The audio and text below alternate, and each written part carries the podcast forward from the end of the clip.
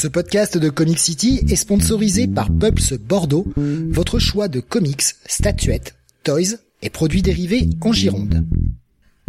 Ouvert du mardi au samedi de 11h à 19h et le lundi de 14h à 19h, toute l'équipe vous attend 56 rue du Loup ou sur la page Facebook du magasin. Et n'hésitez pas à les contacter pour toute solution VPC. Pulps Bordeaux, le comic shop qu'il vous faut. Bonsoir à tous et bienvenue sur le 611e numéro de Comics Weekly. Nous sommes aujourd'hui le, euh, 20, le, le 18 novembre, euh, vendredi 18 novembre 2022. Et au programme de ce soir, les sorties d'essai euh, de la semaine avec euh, Nightwing, Young Justice numéro 6, enfin DC euh, Dark Crisis, pardon, Young Justice, Batman Superman, World's Finest, The Flash et la nouvelle mini-série consacrée à Stargirl. Du côté de Marvel, le numéro spécial Captain American Winter Soldier, le début de Murder World Avengers, Gold Goblin She-Hulk et de l'indé avec Junkyard Joe, Chroma, Voyages, True Cult et Resident Alien. Je suis Steve et vous écoutez le Comics Weekly.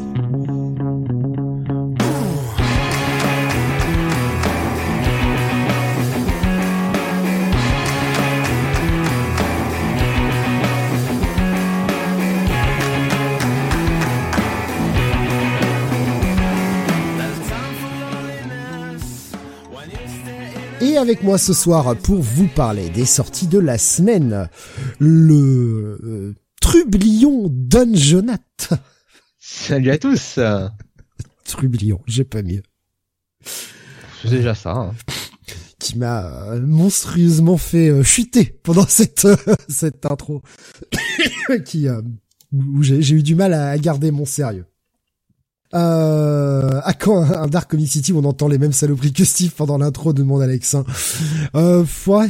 Ah, ça dépend des fois. Là encore, ça va. C'était à peu près euh, audible. C'est vrai que la semaine dernière avec Bunny, euh, c'était quelque chose de sale hein, quand même. ouais, ouais. Euh, quelque chose qui pouvait pas passer à l'antenne. Ah. Pardon, excusez-moi. Bon, cela dit, euh, si on ne passait que les choses qui peuvent passer à l'antenne euh, sur Comic City, euh, pff, on aurait que les chroniques de Sam sur Giant Days, hein, donc euh, bon, ça, ce serait pas terrible. Hein. Ah bah je vois que Dark Sebi nous dit au fond de mon lit en compagnie de la charmante Covid. Bah écoute, bon courage à toi Dark Sebi, bon rétablissement. Bon rétablissement, toi. Comme vous l'entendez, hein, j'ai j'ai le nez pris euh, moi aussi. Je suis assez malade. Alors c'est pas le Covid heureusement. Enfin en tout cas je, suis- je suis euh, négatif, mais euh, je suis d'ores et déjà désolé si vous entendez des bruits de reniflement ou des des des, morceaux, des moments de tout j'ai pas le temps de couper le micro. J'en tiens une bonne là quand même, mais je je voulais quand même pas euh, décaler l'émission, enfin l'annuler parce que j'aurais eu du mal à la remettre et euh, et puis bah ouais, enfin je voilà, je m'excuse s'il y a des bruits dégueulasses. Voilà. Euh, mais avant avant de parler des, des reviews de la semaine, on a que que 14 titres, ce qui est quand même pas mal, hein, ça reste quand même une semaine euh, plutôt sympathique. Euh, on va parler de, de WhatsApp, euh, mon bon Jonathan. Oh putain, je la vois qui se barre. de, de WhatsApp, avec euh, bah, quelques films que tu as été voir au ciné cette semaine. Oui, euh, je dirais même c'est quelques c'est quelques dernières semaines. Alors on a euh, donc le premier c'est euh, novembre, euh, donc euh, Ça tombe bien, un film c'est le bon mois. ouais qui est sorti début octobre. donc euh, donc merde, c'est voilà. con ça. ouais. Euh, alors novembre évidemment sorti le 5 octobre euh, de Cédric Jiménez avec euh, Jean Dujardin, Anaïs de Moustier, euh, Sandrine Kéverlin. Euh, bah, c'est un c'est un film qui relate les événements qui se sont déroulés après les attentats du 13 novembre. Donc l'enquête qu'il y a eu juste après. Euh, la traque, hein, littéralement, euh, du, euh, de le- du service, de, enfin la cellule d'antiterrorisme, la police. Et euh, j'avoue que pendant très longtemps, je me, je me refusais à aller voir ce film parce que euh, bon, euh, c'est un peu, c'est un peu anxiogène quoi. Hein, cette histoire avec les, les, attentats du du du 13 novembre euh, 2015, j'avais pas forcément spécialement envie de, de, de revivre ça. Et en fait, euh, ce qui est bien dans ce Ça, film, ça sort euh, pendant donc- le procès, je trouve ça un peu bizarre moi quand même. ouais, euh, alors c'est fait par euh, En termes de timing, tu vois, je trouve. Est-ce que c'est bien normal, tu vois? Je sais pas, je me suis pas posé la question. Euh, bon, après c'est un projet qui était prévu depuis un petit moment aussi, donc bon, ils sont pas, ils sont pas au fait du timing euh, de la justice. Euh, c'est fait par les gens qui ont fait Back Nord, hein, donc moi j'avais bien aimé Back Nord.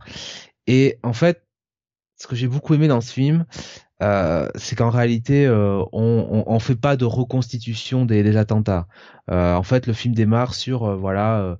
on apprend ce qui s'est passé, en tout cas, les policiers apprennent qu'il y a eu euh, quelque chose qui s'est passé au Bataclan. Et nous, on va euh, surtout en tant que spectateur euh, suivre bah, leur travail, hein, leur track. Sur qui ils vont enquêter, jusqu'à sur quel réseau ils vont ils vont remonter et et et ça marche très bien et et ça montre encore une fois que le, cinéma français est toujours capable de sortir des, des bons polars, des euh, des bons thrillers. Ça, on, ça, on sait bien faire quand on veut s'en donner les moyens. Euh, et euh, j'ai j'ai beaucoup beaucoup beaucoup aimé ce film. ça fait quelque part penser alors dans une version forcément avec plus quali au niveau de la production, ça fait un peu penser à Engrenage. Euh, qui a qui a ce côté-là très très radical. Hein, euh, donc euh, donc voilà une, très très bonne euh, une très très bonne surprise avec un Jean du Jardin très convaincant hein, dans son rôle de, bah, de, de chef de la cellule anti-terroriste. Euh, donc, euh, euh, bah un film, encore une fois que je, me refusais à aller voir, je suis finalement euh, voir parce qu'il n'y a pas grand chose à voir. Euh, et euh, j'ai pas j'ai pas j'ai pas regretté. Donc donc voilà. Plutôt plutôt plutôt une bonne surprise. Et encore une fois Cédric Jiménez qui après Bac Nord et alors ça va être dur à dire mais c'est HHHH euh, bah, il confirme hein, que c'est un très très bon réalisateur euh, il avait fait la French aussi déjà avec Jean Dujardin qui était euh, euh, qui était plutôt plutôt bien. Donc c'est un bon réalisateur qui qui fait pas des qui est pas vraiment dans le genre comédie française. Voilà, il est plus dans le genre polar, les choses comme ça. Les films, les films un peu dur quoi. Voilà. Il y avait Graf qui nous disait j'aurais préféré voir un docu en fait que Novembre. Il a trouvé le film bof pas aussi prenant que Bac Nord. Bah, c'est vrai qu'après Bac Nord, euh, je pense que tu peux entre guillemets euh, plus euh, romancer la chose. Alors même si c'est adapté d'une histoire vraie, c'est quand même, enfin, en tout cas, de, de y a pas mal d'éléments. Oui, si, c'est daté quand même largement d'une histoire, une histoire vraie. Les, les attentats du 13 novembre, je pense que c'est un peu plus, plus touchy, quoi. Mais pas trop, on peut pas trop sortir, enfin pas trop de, ouais slasher. Alors que sur Back Nord, il y a des trucs euh, effectivement qui sont euh, qui sont plus fous parce que finalement, euh, bon, quand quand t'as l'équipe qui va comme ça dans la cité pour pour intervenir, bon, là là là ça, c'est vrai qu'il y a ça ça va chercher plus loin quoi. Bon, mais après, je peux comprendre la vie grave. Hein, il nous disait aussi, ça vaut pas ça vaut pas vraiment engrenage. Non, mais je disais un exemple. oui, oui, oui, non, mais de, de, de, oui, oui, j'ai bien compris. Je, je, prends les réactions en fait. Oui, non, mais t'as raison parce que bon, des fois, malheureusement, les auditeurs euh, euh, ont du mal à entendre ce qu'on leur dit. Euh, comme Graf, bah, c'est un chien en même temps. Euh, donc non, mais sur engrenage, euh, de toute façon, il y a peu de choses en fait qui peuvent euh, qui peuvent euh, atteindre le niveau d'engrenage. C'est quand même une série une série excellente hein, engrenage. Hein. Il a détaillé un petit peu son, son avis. Il nous disait en fait, je trouve qu'il y a peu de personnages dans Novembre et c'est un problème pour moi. L'histoire avec deux moustiers et Coudry est intéressante, le reste bof. Bah après c'est une traque, hein, donc tu peux pas. Enfin, c'est compliqué aussi de de, de de trop romancer le truc quoi. Moi je trouve que l'arc avec le personnage de Dujardin euh, marche quand même assez. Euh, donc euh, non, je suis pas. Il y a il y a Nico Chris qui nous disait j'avais des places pour novembre mais je les ai offertes, pas envie. Ce que je peux comprendre un peu le sujet du film. Ah oui oui, moi je vous dis hein, je me suis refusé très longtemps d'aller le voir parce que c'est quand même un sujet euh, un sujet très lourd. Et puis c'est pas comme si tu vois, on allait voir des films sur la Seconde Guerre mondiale, par exemple, hein, parce que nous on l'a pas vécu, quoi. C'est très loin pour nous, quoi. Enfin, oui, très on n'a pas le même affect avec la chose, quoi. Voilà, on n'a pas le même affect, on n'en a pas. Euh, euh bon, euh, on n'a pas des proches qui en ont été victimes et ainsi de suite, quoi. Enfin, si, euh, fatalement, on a quand même des proches, mais ils sont plus loin que nous, quoi. Voilà. Qu'est-ce que j'ai vu passer d'autre? Bah, je crois que c'est tout hein, concernant ce film. Voilà. Donc tu, tu le recommandes quand même un petit peu? Ou peut-être plus attendre la bah sortie DVD plutôt que le ciné? Oh, bah maintenant oui. Enfin maintenant il est sorti depuis un mois. Attendez, euh, attendez le, le Blu-ray. Euh, enfin voilà, ou quand ça passe sur Canal. Mm. Mais bon, euh, si si vous avez vraiment envie d'aller au cinéma ce week-end, bon, quand je vois ce qu'il y a sur la ligne de départ, bon, vous perdrez pas votre temps à aller voir novembre quoi. Euh, pour le coup, dans l'inspiration 13 novembre, on nous disait grave, j'ai largement préféré Revoir Paris. Euh, Revoir Paris, le nom du film. Ouais, mais bon, euh, au bout d'un moment,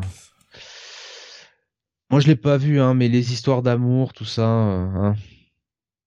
Après, il y a Virginie Fira, donc bon, j'imagine ah. qu'elle a fait tomber l'eau comme d'habitude. Hein. Une de tes actrices préférées, Jonathan.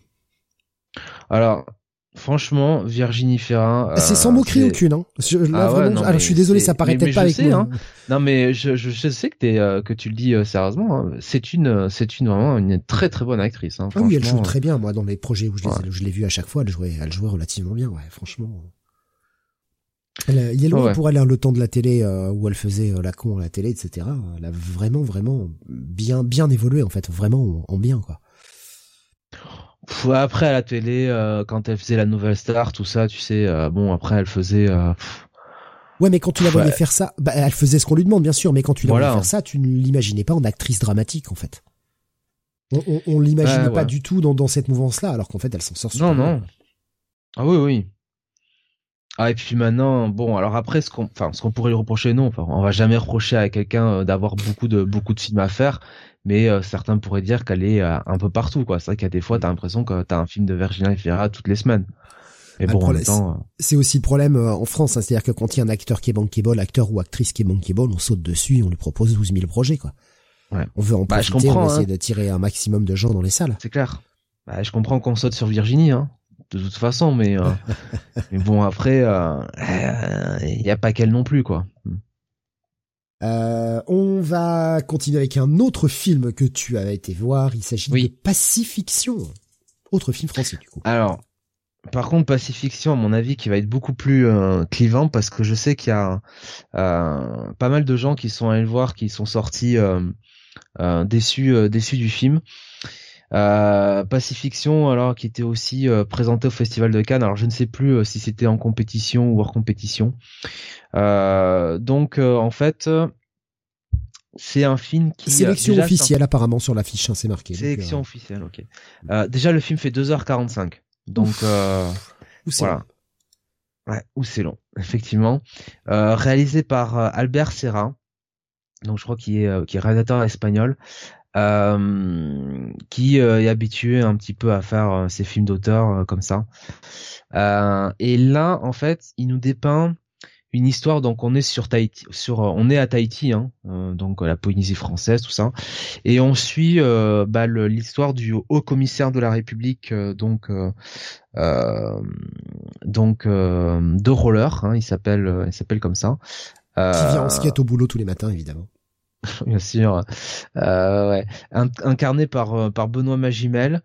Et en fait bah on suit euh, son parcours un peu au milieu des différentes intrigues qu'il peut avoir euh, du côté Tahiti, euh, les différents arrangements entre amis, les différentes pressions qu'il peut avoir.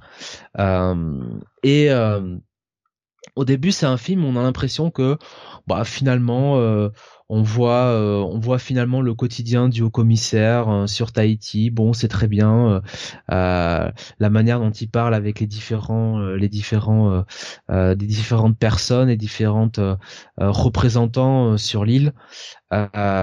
Mais très vite on comprend que ça bascule un petit peu sur un, un, un, un thriller espionnage quoi. Voilà. On comprend que euh, il y a quelque chose qui se trame là-dessous et euh, en fait ça joue beaucoup sur sous-entendu ce film. Euh, c'est pas c'est pas dans ta tronche quoi.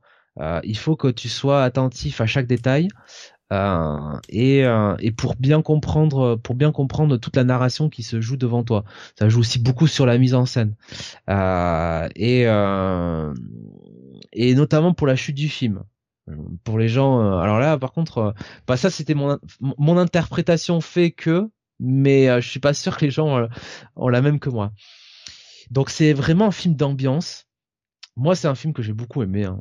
Je vais dire, j'ai j'ai vraiment beaucoup beaucoup apprécié ce film. Mhm. Mais je peux comprendre que sur 2h45, il y en a qui se disent on se fait chier quoi. en fait, c'était ça la plupart des critiques, c'est les gens trouvaient que c'était long et que c'était chiant. Voilà, je peux le comprendre. Moi, moi, je je, je l'ai pas compris comme ça parce que j'ai compris assez vite où on allait. Euh, et, et, surtout, je voyais bien que l'auteur, encore une fois, jouait beaucoup sur euh, euh, sur l'ambiance, sur les sous-entendus, quoi. Tu vois, sur un peu presque. Euh, je vais pas dire l'absurde, c'est pas l'absurde le terme que je cherche, c'est beaucoup de non-dits, quoi, aussi. Et et Benoît Magimel, alors qui franchement n'est pas ma tasse de thé. Hein, pour tout vous dire. Euh, là, je le trouve très bon là-dedans. Euh, il est vraiment, il est vraiment excellent euh, tout le long, tout le long du film. et pourtant, franchement, Dieu sait que bon. Ben, le mec, bon, il rentre plus dans ses costumes, hein, il a une tête de ravagé. on a l'impression que bon, il passe toutes ses soirées sur la capote de sa voiture à sniffer de la coque avec Frédéric Becbédé mais euh, mais là il est vraiment très très bon quoi. Là il est vraiment excellent. Euh, et euh, de toute façon c'est lui qui porte le film. Hein. On sent que Albert Serra comment dire bah, repose tout son film sur lui. ça a marché sur moi. Je comprends que les gens, bon, se sentent, bon, pas un peu lésés, mais par rapport à toutes les, les, les commentaires dithyrambiques au niveau des critiques ciné qu'il y a pu avoir sur ce film, je comprends que ça puisse, ça puisse décevoir parce qu'on n'est pas habitué en fait à ce genre de film-là, ce genre de film français, quoi. c'est presque un film, tu vois, dans l'idée un peu comme le cinéma japonais, quoi, qui est beaucoup comme ça sur, comment dire, la l'ambiance, la lenteur, euh, les choses comme ça quoi. Euh, et, euh, et, voilà. Alors c'est Benoît Magimel qui semble-t-il enquête autour d'une histoire de décès nucléaire. Bon, bref. D'accord. moi, ça a marché sur moi. j'ai beaucoup aimé, mais encore une fois, je peux pas je peux pas le conseiller à tout le monde parce que si si euh, quand, si vous si vous allez voir par exemple un film tous les 36 du mois, bon, n'allez pas voir ce film là quoi. Voilà, si vous êtes euh, pas euh, pas adepte des films qui qui sont qui sont lents ouais, c'est pas pour vous quoi. Après en même temps quand t'as payé ta place 15 balles la 2h45 ah oui, c'est servi. Alors après, par contre, mettez-vous comme moi euh, sur euh, le bout de la rangée, hein, parce que quand vous avez envie d'aller aux toilettes, euh, voilà. Hein. grave qui nous disait cinéma japonais, tu me l'as vendu direct, Jonathan. Il bah, disait dans l'idée, hein, alors après, après, bon, évidemment, il va pas, tu vas pas retrouver forcément grave le cinéma japonais à 100%, mais ce côté, voilà, un peu, un peu lent, si tu veux, une narration un peu toujours euh, faite de non-dits, un peu en sous-entendu, où, où on oblige quand même le, le, le, le, le spectateur à être attentif à chaque détail, euh, à, à, chaque dialogue, à comprendre, euh, tu vois, des fois les que certaines discussions ne sont pas forcément, comment dire, il y a des messages qui sont passés indirectement. Voilà, c'est ce genre de film là quoi. Voilà. Bah, c'est ce que dit Graf. J'adore ce rythme comme tu dis. Franchement, tu me donnes envie quoi. Tu me donnes envie de le voir. Alors j'irai sûrement pas au cinéma, mais euh, mais ça me donne envie de le voir en fait. Pour euh, pour ce côté un petit peu euh, un petit peu différent de ce qu'on a l'habitude de voir en, termes de cinéma français. Graf qui nous faisait un petit conseil à voir quand même au ciné Armageddon Time. Pas encore vu, mais je suis sûr que c'est du solide. Ah ouais, le nouveau film de James Gray que je devrais voir assez euh, assez sous peu, assez euh, assez vite quoi. D'accord. Je sais, je sais même pas ce que c'est. Euh, bah, c'est un peu un. Je crois que c'est un comic age film un peu, enfin un comic age ah, story un petit peu ah. dans. Ouais. Euh, voilà. Pas trop ma tasse de thé, mais on sait jamais. Hein, il peut toujours y avoir des bonnes surprises. Bon, moi j'aime bien. Il y a Jeremy Strong dedans, donc l'acteur de, Suspicion n'importe quoi. Euh, Succession, voilà que j'adore. Euh, il y a y a bon Anataway un peu moins fan. Euh, il y a Jessica Chastain, il y a Anthony Hopkins. Bon, il y a un gros casting, mais il y a surtout James Gray et Jeremy Strong et euh, James Gray à la réal et Jeremy Strong de, enfin à l'acting. bon, je sais pas. Ça, ça, me donne envie de l'aller voir. Une tranche de vie dans les années 80 pour ce film. Oh. Ouais, ça me le vend moins là du coup. Moi mon truc. Après je dis pas que le film va être pas bien. Hein. Je, dis juste que sur le papier ça m'intéresse moins. Quoi ça a l'air quand même d'être assez dramatique. Enfin, tu vois, c'est pas, c'est pas présenté non plus comme un film euh, bon euh, joyeux quoi.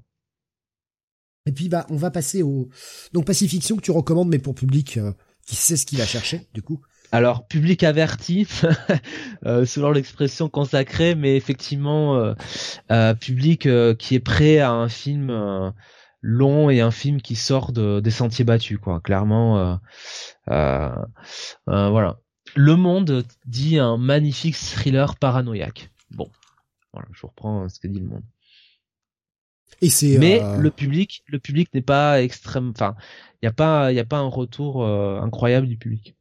Ouais, mais enfin, je veux dire, pour toi, c'est justifié. La, la, l'accroche n'est pas. Non, non, non, il y a pas de, y a pas de mensonge, quoi. Enfin, vraiment, les, les, euh, les, les, comment dire, les, les critiques euh, euh, professionnelles, enfin, que vous mhm. pouvez lire ou ça sur le film, sont, sont en adéquation avec, avec ce qui est présenté à l'écran. D'accord.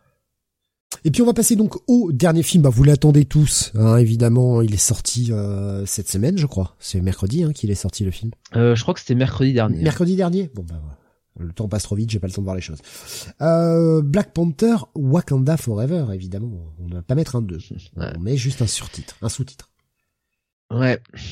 Ouais. Oh là Oh là là euh, Oh là là Ça donne envie. Ah, bah, on va pas se mentir, hein. Je sais plus si c'est Alexin ou Graf, justement. Je pense que c'est Alexin qui, sur le Discord, euh, disait que c'était peut-être le pire film de la, de la phase 4. Ah, euh, ou l'un des, des pires films. Euh, oui, honnêtement, euh, non, c'est pas bon, quoi. Euh, autant le dire tout de suite. là aussi, film fleuve, 2h42 mais là vraiment 2h42 de rien et pas 2h42 où on oblige un petit peu le spectateur à travailler à être attentif à, à, réfléchir là c'est du Marvel dans la plus pire tradition donc très franchement euh, je pourrais m'arrêter en vous disant euh, non, euh, je vous le conseille pas, n'allez pas le voir. Bon, évidemment, hein, je vais, je vais en dire, je vais en dire un peu plus. Le comic c'est quand même notre fond de commerce, donc oui, il faut qu'on détaille un peu sur ce genre de film, quoi. Bah, il y en a qui font des sacrifices pour vous. C'est pas moi qui le ferai. Hein. C'est toujours donc c'est réalisé par par Ryan Coogler hein, qui avait réalisé le le, premier de, de toute façon. Ryan Coogler à qui on doit, je crois de mémoire, Creed. Euh, non, c'est pas lui qui a fait Creed, je suis con. Euh, non, c'était Fruitwell Station, voilà, ça qui m'a. Mais si, il a fait le premier Creed, je suis con. C'est lui qui a fait le premier Creed. Par contre, il a pas fait le second. Voilà. Donc bon, il a fait le premier Black Panther aussi, qui était quand même plutôt, euh, bon, quoi, plutôt sympathique, plutôt correct. Mais là, non, ce film-là, ça marche pas. Euh, après, bon, euh, on peut. Bon, déjà, je vais, raconter un peu l'histoire. En gros, euh, bah, malheureusement, enfin, vous le savez tous, euh, Chadwick Boseman euh, est mort. Donc euh, ça fait que bah il a fallu changer un petit peu l'histoire. Donc on est dans un film où on est après la mort de T'Challa quoi. Donc comment le Wakanda va va régler la, le le départ de enfin la succession de son roi, ces choses-là. et c'est pas du spoil, c'est dans la bande annonce. Bon si vous n'êtes pas spoilé tout ça, mais euh, disons que c'est un film qui marque l'apparition de, Namor dans la MCU. Donc on va voir le Wakanda et le royaume de, de Namor qui vont vont un petit peu être être en relation ou pas. Et et voilà donc ça va être un festival de personnages un déluge de personnages en veux-tu en voilà. Et pour pas grand chose au final pour un film Marvel très classique. Alors avec un petit peu la pédale douce sur les blagues du MCU ça, c'est pas une mauvaise chose. Ce qui n'est pas une mauvaise chose. Malheureusement, euh, on n'a pas pu s'éviter Riri Williams, puisque lui, euh, Ironheart est de la partie. Et j'aime autant vous dire que euh, le personnage est aussi intéressant qu'il ne l'est dans les comics. Bah ouais. Donc, euh, donc voilà. Euh, évidemment, il faut trouver un nouveau Black Panther, donc je laisse le suspense sur qui est le, le successeur de, de T'Challa. Euh, ça n'a pas l'air d'être du tout la personne au centre de l'affiche. Pas du tout. Alors Steve évidemment euh, me, alors que je fais tout pour justement ne pas le dire Steve met les les pieds dans le plat comme un gros Ah oui non mais attends franchement enfin un moment faut euh, je veux dire qui, ça surprend? mais non personne c'est vrai mais bon quand même. Non mais après bon euh, en fait c'est moi moi le choix en lui-même me gêne pas hein. moi c'est c'est pas ça hein. de toute façon enfin qui me gêne surtout moi ce qui me gêne surtout c'est l'histoire qui est racontée quoi. Le vide intersidéral quoi. Il y a rien d'intéressant. Euh, le personnage de Namor est pas suffisamment exploité. Il y avait des choses plus intéressantes euh, plus intéressantes à, raconter. On s'ennuie quoi, moi je me suis qui vont essayer de casser la gueule au au Wakanda et puis euh, et puis bah en fait après il faut être un copain parce qu'ils se rendent compte que bah en fait ils ont ils œuvrent dans le même but. un petit peu ouais, un petit un, petit peu ça ouais quand même. C'est d'un navrant, c'est le scénario cliché par excellence quoi. Ouais, ouais c'est c'est quand même euh, c'est quand même pas ouf et, euh, et je peux pas vous en dire beaucoup plus parce que de toute façon il y en a pas il y a pas beaucoup plus euh, à dire. Donc euh, voilà vous vous retrouvez les euh, les personnages les personnages habituels. Bon voilà c'est c'est c'est un peu c'est un peu décevant et c'est à l'image de c'est c'est à l'image un peu de cette phase 4 où si tu veux bah on s'ennuie ferme quoi en fait. À part euh, Shang-Chi, je trouvais pas inintéressant, je trouvais sympathique. Euh, euh, ah j'ai oublié son nom. Euh, Strange, numéro 2 de Sam Raimi qui était euh, qui était très correct. Bon là, euh, enfin entre Spider-Man No Way Home, Thor, Love and Thunder et, et, et, et, ce Black Panther 2, c'est très faible. Black Widow, c'était très, enfin, c'était, c'était euh, insipide au possible. Eternals, euh, tu t'endors. Euh, non, elle a un peu à chier quand même cette phase 4. Et en fait, bon, bah, c'est un peu le problème du MCU. Hein. quand tu enlèves certains acteurs très charismatiques, c'est compliqué. Hein. Quand t'as pas Robert Downey Jr., des Chris Evans, des choses comme ça, euh, c'est tout de suite plus compliqué. Euh, et Black Panther, euh, enfin Black Panther 2 n'échappe pas, n'échappe pas à ça parce que le premier Black Panther tenait beaucoup sur l'opposition dans le film entre Chadwick Boseman, et Michael B. Jordan. Donc tu avais quand même deux acteurs extrêmement charismatiques qui te portaient le film. Killmonger, ça a jamais été un personnage qui faisait rêver dans les comics, mais Michael B. Jordan est suffisamment était suffisamment talentueux, suffisamment charismatique pour euh, vraiment euh, euh, rendre Killmonger enfin en faire un grand personnage. Et Chadwick Boseman, on s'était rendu compte dès Captain America Civil War qu'il était il était T'Challa quoi, il était Black Panther, il l'incarnait parfaitement dans sa dignité et tout le côté oui humaniste du du personnage de T'Challa. Et quand t'as plus ces personnages-là, quand t'as plus ces deux acteurs-là euh, dans ton euh, euh, sur ton film, que tu dois trouver des, des gens pour les remplacer, bah voilà, c'est pas simple. Et Black Panther souffre quand même de de cette absence de voilà de d'acteurs forts qui portent le film quoi. Quand t'as une entrée qui est pas qui est pas ouf, si en plus derrière t'as pas d'acteur charismatique, c'est c'est compliqué quoi. et puis là Namor en plus bon. alors l'acteur fait ce qu'il ce qu'il peut avec ce qu'il a, mais c'est pas c'est pas c'est pas un acteur fameux quoi on va le dire comme ça c'est pas c'est pas un grand acteur il est pas mauvais il est pas incroyable. Bon, bah, on Black nous a Panther, partagé. Wakanda euh, Forever, c'est ouais. On nous a partagé une photo hein, sur le Discord d'une Namor. Je, je, je n'avais pas vu l'image, je ne savais pas. Euh, je suis euh, très perplexe concernant ce choix. Pas du tout comme ça que je m'imaginais Namor, mais enfin bon. Et même en choix de costume, mais enfin bon. Ouais, bon après ils ont essayé un truc euh, par rapport à, une certaine, un- ils ont essayé un truc de par rapport à, une civilisation quoi. Enfin ils ont essayé un petit peu de de nous euh, ultimatiser ça, on va le dire comme ça. Euh, bon, c'est c'est pas ce qu'il y a de pire dans le film hein, honnêtement.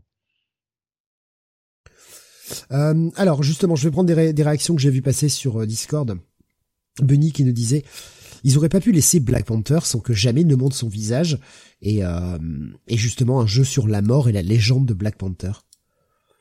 Là, je pense que c'est le problème de tous les films aujourd'hui. Hein. Rares sont les acteurs qui acceptent de pas montrer leur visage. Hormis le dernier Dread, je vois pas. hein. Ouais, mais bon après, il y a quand même une notion d'héritage dans ce film-là, quoi. C'est pour, enfin, euh, via euh, la mort de Black Panther, ils essaient de travailler un peu sur la transmission, sur l'héritage. Alors après, bon, euh, je sais- pas si la solution de Bonnie aurait été aurait été plus plus pertinente, hein, honnêtement. Il y a Alexin qui nous dit un film sur la mort de T'Challa sans T'Challa. Et il nous disait la mort d'un personnage. Je vais garder le spoil pendant le film. Et du coup, Shuri s'en balance, elle pleure que son frère. Je suis pas spécialement d'accord avec ça. Euh, Qu'est-ce que j'ai vu passer? Euh, Graf qui disait euh, ah non ne remets pas le couvert sur The Eternals. Euh, je vais me fâcher. Euh, meilleur film de la phase 4 The Eternals même si c'est pas exceptionnel ça relance un minimum d'intérêt. Ouais, bah dis donc, euh, Chloé Zado, elle est beaucoup mieux justement à faire des films, des films un peu comme ça de, de, enfin, des films pas de tranche de vie, mais euh, des films plus euh, d'auteur, hein, des films plus indés, euh, des films d'ambiance euh, plus que du euh, du super héros. Hein. Très franchement, euh, non, The Eternals, c'est pas, c'est pas terrible, hein, faut arrêter quoi. il y a On s'endort à la moitié du film. hein. Cyril sur YouTube nous disait mon dernier film Marvel c'est Iron Man 3 et j'étais loin d'avoir vu tous les autres films de l'époque je comprends pas les succès de ce genre de film à part pour les jeunes non mais je je- j'entends j'en- j'entends aussi hein, franchement Bah il y a des il y a, il y a des bons euh, il y a des bons films hein, là-dedans attention hein. mais c'est vrai que bon euh, plus ça avance euh, plus euh, plus c'est pas terrible hein, franchement. Et en même temps j'ai envie de te dire No Way Home c'est euh, un film complètement pété euh, enfin claqué au sol c'est débile du début à la fin. Et euh, et le truc fait un, un carton absolu au box office quoi. Post Covid alors bon pourquoi ils vont changer leur méthode quoi? Tu vois ce que je veux dire? C'est malheureux hein, mais c'est comme ça Non, puis Disney Plus a de toute façon envie de pousser sa plateforme à mort et euh, font, font des séries euh, pour attirer les gens. c'est sûr qu'on verra pas un film de, enfin, dans le MCU du style The Batman, quoi. Ça, euh, ça, je vous le cache pas. Je pense que c'est pas l'envie de Disney. Après, il faudra voir parce que je pense que le petit succès, même si c'est un film du coup Fox, c'est pas forcément un film Disney, mais je pense que le petit succès de Barbare va peut-être montrer à Disney que bah, les gens sont prêts à accepter aussi des films qui ne sont pas destinés à tous les publics. Ouais. Et, euh, et, et que euh, bah ouais, il y a une appétence aussi des gens pour euh, des films bah, qui ne sont réservés que aux adultes et qui sont pas forcément là pour tous les publics. J'espère que ça les fera changer d'orientation et que euh, euh, et, et vont euh, bah qui vont je dis pas faire que des films comme ça mais bien sûr que non il, en faut pour tous. Mais justement ne pas faire que des films pour tous parce que là c'est le meilleur moyen de faire des films pour personne en réalité. À force de vouloir être de faire des films pour tout le monde finalement ça en fait des films pour personne. Là, justement la diversité serait de faire des films un peu des films familiaux un peu des films pour enfants un peu des films un peu plus adultes et je pense qu'ils s'en sortiraient bien mieux Disney a une espèce de, de maîtrise aujourd'hui sur le cinéma hollywoodien ils peuvent faire quasiment ce qu'ils veulent et ils se contentent de faire ça. Je trouve que c'est un peu un peu léger en fait. C'est dommage. Bon, après. Euh, Qu'est-ce que j'ai vu passer? Alors, euh, Alexin nous disait euh, par rapport à The Eternals, top 3 pour moi avec Shang-Chi et Multiverse. Et Alexin qui disait, bah moi je mets Thor devant les deux autres en fait. Comme quoi, Qui? hein, les goûts, les goûts différents. hein. Qui qui a dit ça? Euh, Agraf qui a dit, euh, qui met Thor devant euh, Shang-Chi et euh, Multiverse of Madness. Love and Thunder? Ah ouais, ouais le mec, euh, le, le, mec, si tu veux, il vient de se décrédibiliser en un coup, quoi. Parce que Love and Thunder, c'est catastrophique, hein. Mais bon, après, hein. après, je pense après, que on a le droit des attentes. Non, mais parce que a, regarde, Graf adore adore le cinéma japonais, tu vois aussi, euh, tout comme toi. Je non, pense mais... que peut-être que les attentes ne sont pas les mêmes sur ce genre de film, peut-être. On a le droit d'aimer l'humour de Taika Waititi, hein. Y a pas de problème, hein. On a le droit d'aimer l'humour de dégénérer, hein. Y a pas de souci, hein. Moi, je, serais plutôt de l'avis de Cyril, euh, qui nous dit sur euh, et je, partage un peu son avis. Il nous dit ça sur YouTube. Il dit le pire, c'est que mon entourage ne comprend pas que je n'aime pas ce cinéma, alors que je suis lecteur de comics. Ils comprennent pas que je me sens insulté. Et je assez d'accord avec Cyril. Je, je, suis un peu dans le même état d'esprit. Je me sens un peu insulté. En fait, surtout, j'ai l'impression qu'on insulte mon intelligence. Et ouais, ça me fait chier en fait. C'est pas, c'est pas ça que j'ai envie de voir. Mais bon, il faudra que j'essaye quand même The Batman. Euh, vous en avez dit du bien. Il faudra que j'essaye après tout. Qu'est-ce que je risque? Perdre deux heures et demie de ma vie ou trois heures? Je sais plus combien de temps il fait. ouais, okay, trois. Non, mais honnêtement, euh, non, mais ouais, The Batman, honnêtement, c'est c'est bien. Enfin, c'est un. Ouais, mais voilà. et puis, au moins, si, si tu veux, il y a il y a un travail quand même pour pas prendre non plus. euh, Enfin, pour euh, pour proposer quelque chose, euh, voilà. Au... Nico Chris qui nous rappelle pas tout le monde pour Batman. je sais, je sais, Nico Chris. Non, mais ce que je veux dire, c'est que Ouais, dans, dans l'ensemble, dans l'ensemble, il y a pas mal de gens qui, qui ont aimé euh, cette approche et qui est une approche clairement différente de ce que fait Marvel. Dans le pire des cas, j'aurais perdu quoi? Trois heures de ma vie? Mhm. Je vais pas en mourir. Hein, de perdre trois heures de ma. Il faut juste que j'arrive à les caler. Dans mon planning, ça c'est plus compliqué. D'avoir trois heures d'affilée pour regarder un film, mais euh, qu'est-ce que je risque à essayer de toute façon? Au pire, j'aimerais pas, ça va me faire gueuler. Bon, ça changera pas des autres films. Ouais. C'est pas grave. Je suis plus à ça après. Mais oui. Alexa nous dit un univers entier entre Batman et la phase 4. Et euh, Graf nous dit après clairement The Batman bat tous les Marvel vus récemment. Et Nico Chris qui dit ça m'intéresse d'avoir ton avis. Le jour où je le verrai, vous inquiétez pas, j'en parlerai de toute façon. C'est un projet comics, c'est normal qu'on en parle sur euh, sur euh, la, la, chaîne évidemment euh, Oui. lors d'un lors d'un WhatsApp. Et, et quand bien même euh, le film tu le vois avec euh, un milliard d'années de décalage, c'est ton premier visionnage, c'est ce qui compte. Bah de oui. toute façon. Non, et puis sur Comic City, on est quand même professionnel. Euh, on essaye de, de voir les films de comics et puis de- d'en faire des, des reviews objectives, hein, bien évidemment. Non mais heureusement que vous êtes là pour ça, hein, parce que c'est vrai que c'est pas avec moi que ça se ferait. hein. Moi je, je sais Ouais, pertinemment, je ne vais pas au ciné. Ouais. Euh, Et puis Sam, bon, euh, D'une parce que je trouve que c'est cher, et euh, puis parce que j'aime fumer, donc euh, et dans un ciné j'ai pas le droit, Ouais. donc ça m'emmerde. puis Sam, là où il est, malheureusement, les films sont toujours en retard. Voilà, les séances de ciné. Pardon. Et, euh, non mais c'est euh, ouais j'essaierai je te dis dans le pire des cas j'ai pas pas grand chose à perdre euh, donc tu tu le recommandes pas vraiment hein, ce, ce Black Panther Wakanda Forever si j'ai bien compris Jonathan Non, non. d'accord Par contre, par rapport à ce que disait Graf, j'ai quand même nettement préféré The Eternals, hein, je, je, je- précise. Hein. Hmm. Je préférais nettement The Eternals à, à Black Panther. C'est juste que bon, Eternals me... hmm. Voilà. On voit pas du rêve, quoi. Eh bien, écoutez, on va passer euh, à la euh, aux sorties de la semaine. Alors, je, fais un point vite fait. Malheureusement, je, voulais en parler. On m'avait dit qu'on en parlerait euh, cette semaine, mais euh, j'ai malheureusement pas eu le temps. J'ai pas beaucoup avancé parce que j'ai eu pas mal de boulot cette semaine. Mais j'avais commencé à lire la semaine dernière, en fait, le run d'Action Comics. C'est ce que j'avais gardé pour la prochaine fois, le run d'Action Comics de Brian Michael Bendis. Ouais, j'avais envie de me faire du mal. J'avais envie de lire du Superman en fait, et je me suis dit bon, bah, j'ai pas lu ce run récent, je vais redonner sa chance au truc. Un soir où je bossais à la maison où il y avait pas des masses d'appels, j'enchaînais les, lectures comme ça euh, entre deux appels, donc c'était plutôt cool. Alors, que dire euh, J'ai pas fini. Je- je- J'en suis encore assez loin. Le dernier que j'ai lu, c'était le 1016 des débuts que je trouve assez euh, mauvais, on en avait parlé, enfin en termes d'histoire. Euh, là, en termes d'histoire, le, principe de, séparer euh, euh, Superman et, et Lois, Lois qui revient du voyage dans le temps, du voyage dans l'espace avec euh, avec le donc le, le père de avec Jor-El et euh, son fils qui finalement a été déposé sur Terre, mais qui ne veut pas revenir avec Superman parce que en fait elle veut écrire son bouquin et qu'elle voudrait un semblant de vie normale parce que en fait bah, tant qu'elle est avec lui c'est pas vraiment une vie normale, mais ils ne sont pas séparés et ils se voient, ils baisent. Alors déjà moi si tu veux c'est quelque chose qui me laisse relativement perplexe.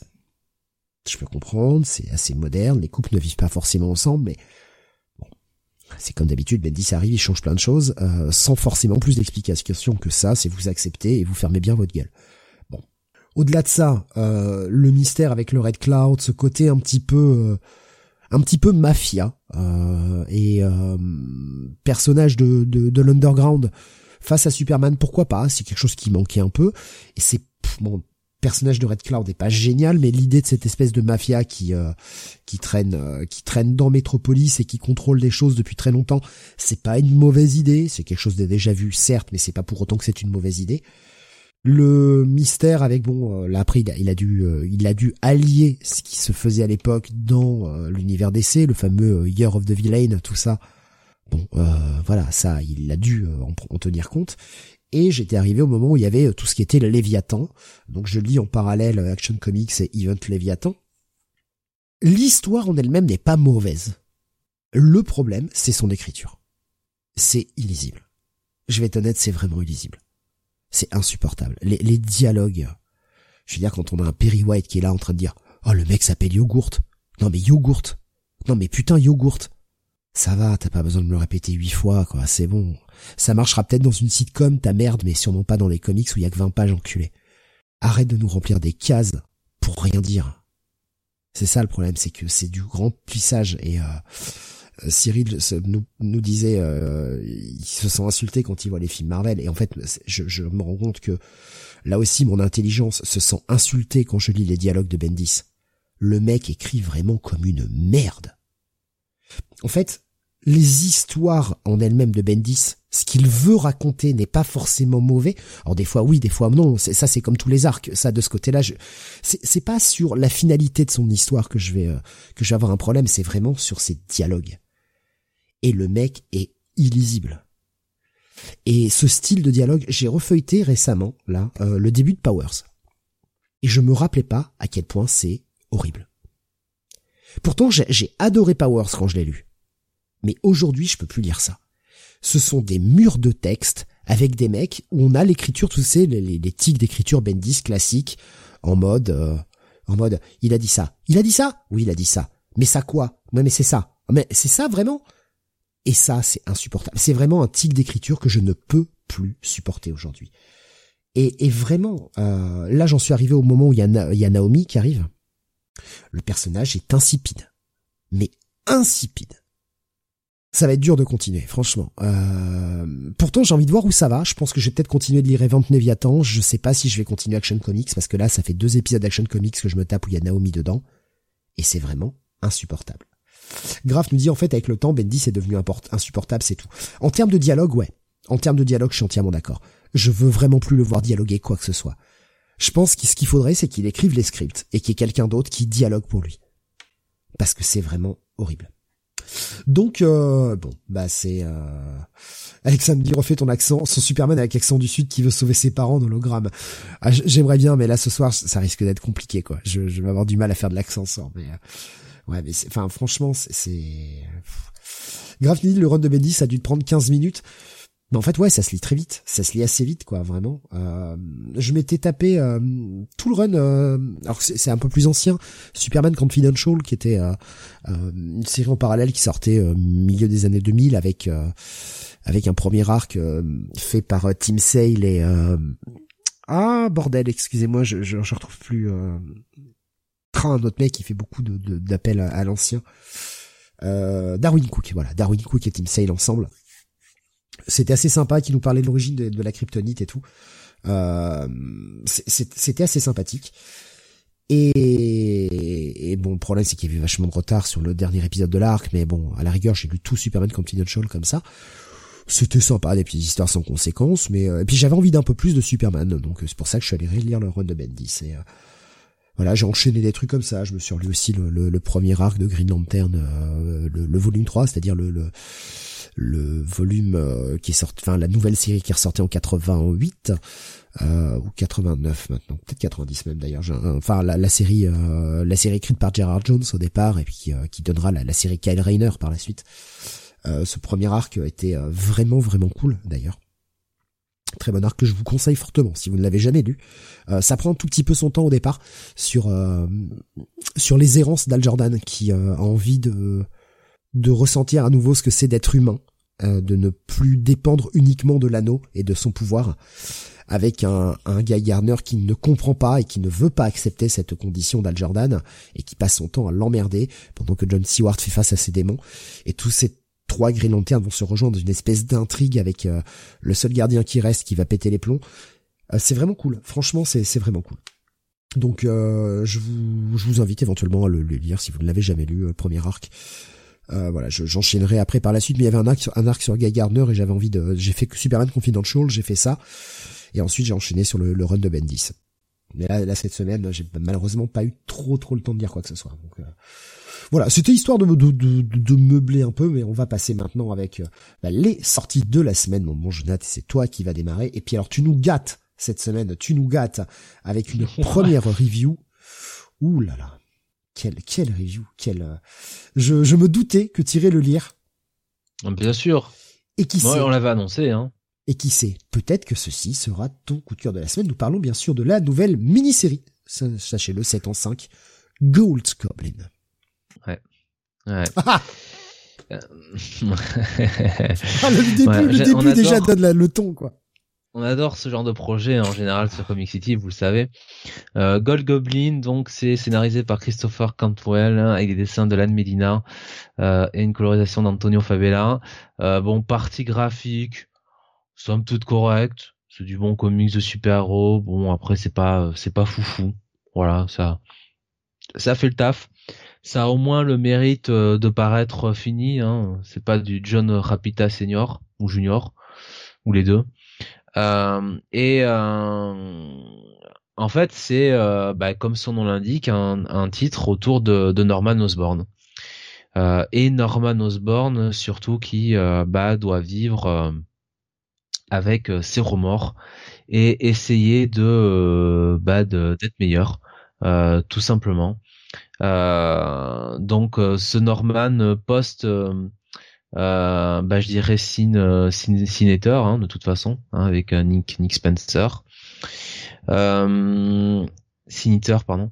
Alors c'est bien parce que les gens si tu veux qui ne connaissent pas les euh, la raison pour laquelle Norman n'est plus le, bouffon vert ou en tout cas n'a plus euh, euh cette double personnalité, enfin ou en tout cas la raison pour laquelle il est sain d'esprit, bah, ces gens-là vont comprendre et c'est résumé sur une page quoi. Voilà, avec l'histoire du cinéteur, enfin donc ça c'est c'est quand même c'est quand même plutôt sympathique. Euh, donc on va suivre au début Norman euh, qui euh, qui va s'occuper de son petit-fils, hein, de Normie. Voilà. et puis et puis très vite en fait, on va comprendre que ben Norman. alors aussi, j'aurais dû commencer par là. le titre se place directement après le dernier numéro d'Amazing Spider-Man donc l'intervention de ce fameux God Goblin pour euh, aider euh, euh, Peter et Spider-Man à battre les Hobgoblins. Voilà. En tout cas, les écarter. donc, on est vraiment sur l'aftermath de ça.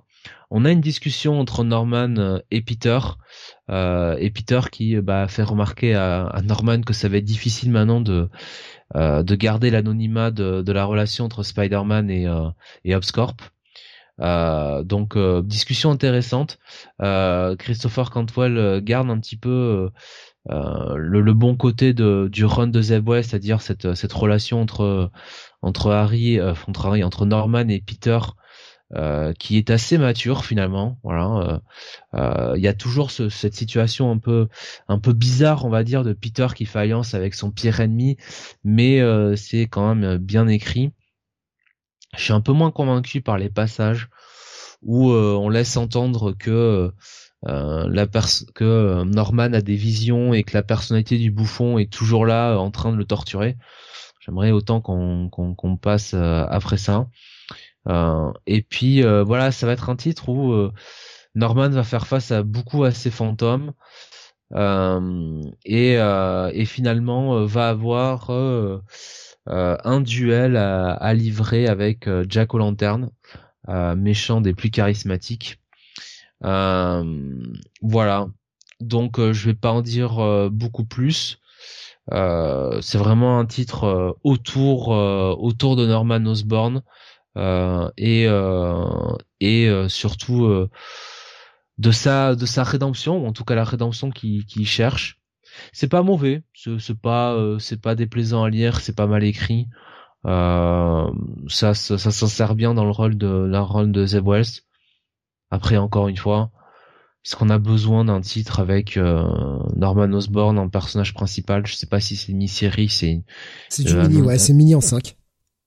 Bon, si c'est une mini en 5 à la limite, pourquoi pas, mais c'était pas indispensable. Je pense qu'en fait tout ça, euh, tous ces tourments un petit peu de Norman, on peut les intégrer de manière un peu moins soutenue dans le rôle de Zeb Wells et, euh, d'Amazing Spider-Man et ça suffisait largement. D'ailleurs, c'est ce que fait Zeb Wells, hein, euh, qui écrit plutôt bien Norman. Donc voilà, au final, ça sera un check-it. Je vais pas aller beaucoup plus loin, beaucoup plus haut au niveau de la note. Donc bon, sympa mais sans plus. Cyril qui nous disait t'as perdu un pari, Jonathan pour aller lire ce titre. Euh, il nous posait d'ailleurs une question, il disait c'était dans quelle série qu'on apprenait que Norman était saint d'esprit avec ses médocs? Euh, attends, euh, là c'est pas les médocs, hein, c'est euh, peut-être que c'était dans le passé alors du coup, qui veut dire? Euh, parce que là, en tout cas, Norman est saint d'esprit euh, grâce au Siniteur dans le run de, Nick Spencer qui lui a enlevé tous ses péchés. C'est pour ça. Euh, C'était l'une des bonnes idées d'ailleurs du, du, run de, de, Nick Spencer. Après tout, pourquoi pas Je veux dire, faire un reset sur un personnage, un reset d'ailleurs devrait-on dire, un reset sur un personnage. En, en, en, lui avalant ses péchés. Alors bien sûr, ça ne va pas forcément le laver aux yeux des gens, mais que lui n'ait plus de, de doute, enfin n'ait plus cette corruption là en lui. Pourquoi pas? J'ai envie de dire pourquoi pas, tu donnes un reset au personnage et et t'essaies de le reconstruire. Why not? Parce que c'est vrai que bah, le mec qui veut se racheter une conduite alors qu'on sait qu'il a tué des dizaines de personnes, euh, c'est un peu compliqué quoi. C'est-à-dire que je pense qu'on avait un peu tout écrit sur Norman Osborn en bouffon, en bouffon vert, à tel point que notre cher euh, Dan Slott euh, nous en avait fait le, Red Goblin, hein, souvenez-vous, et on avait perdu Flash Thompson, hein, bien sûr, parce qu'il fallait sauver la vieille, comme d'habitude. Bravo Parker. Euh, je pense qu'on avait tout dit sur euh, sur le bouffon vert, sur la relation avec Spider-Man, voilà, euh, Gwen Stacy, tout ça. franchement, c'est bien que Nick Spencer lui a enlevé ses péchés et surtout que Marvel ne mette pas ça sous le tapis et qu'au contraire ça fasse partie de bah de voilà de la continuité de Spider-Man avec un Norman Osborn qui est un personnage du cast et qui essaie de se racheter une conduite. Je pense qu'on peut aller sur une décennie avec Norman Osborn en personnage euh, entre guillemets saint d'esprit. Euh, voilà, euh, on n'a pas besoin du, bouffon vert. Je veux dire, Spider-Man, il a suffisamment de, méchants comme ça pour pour exister quoi.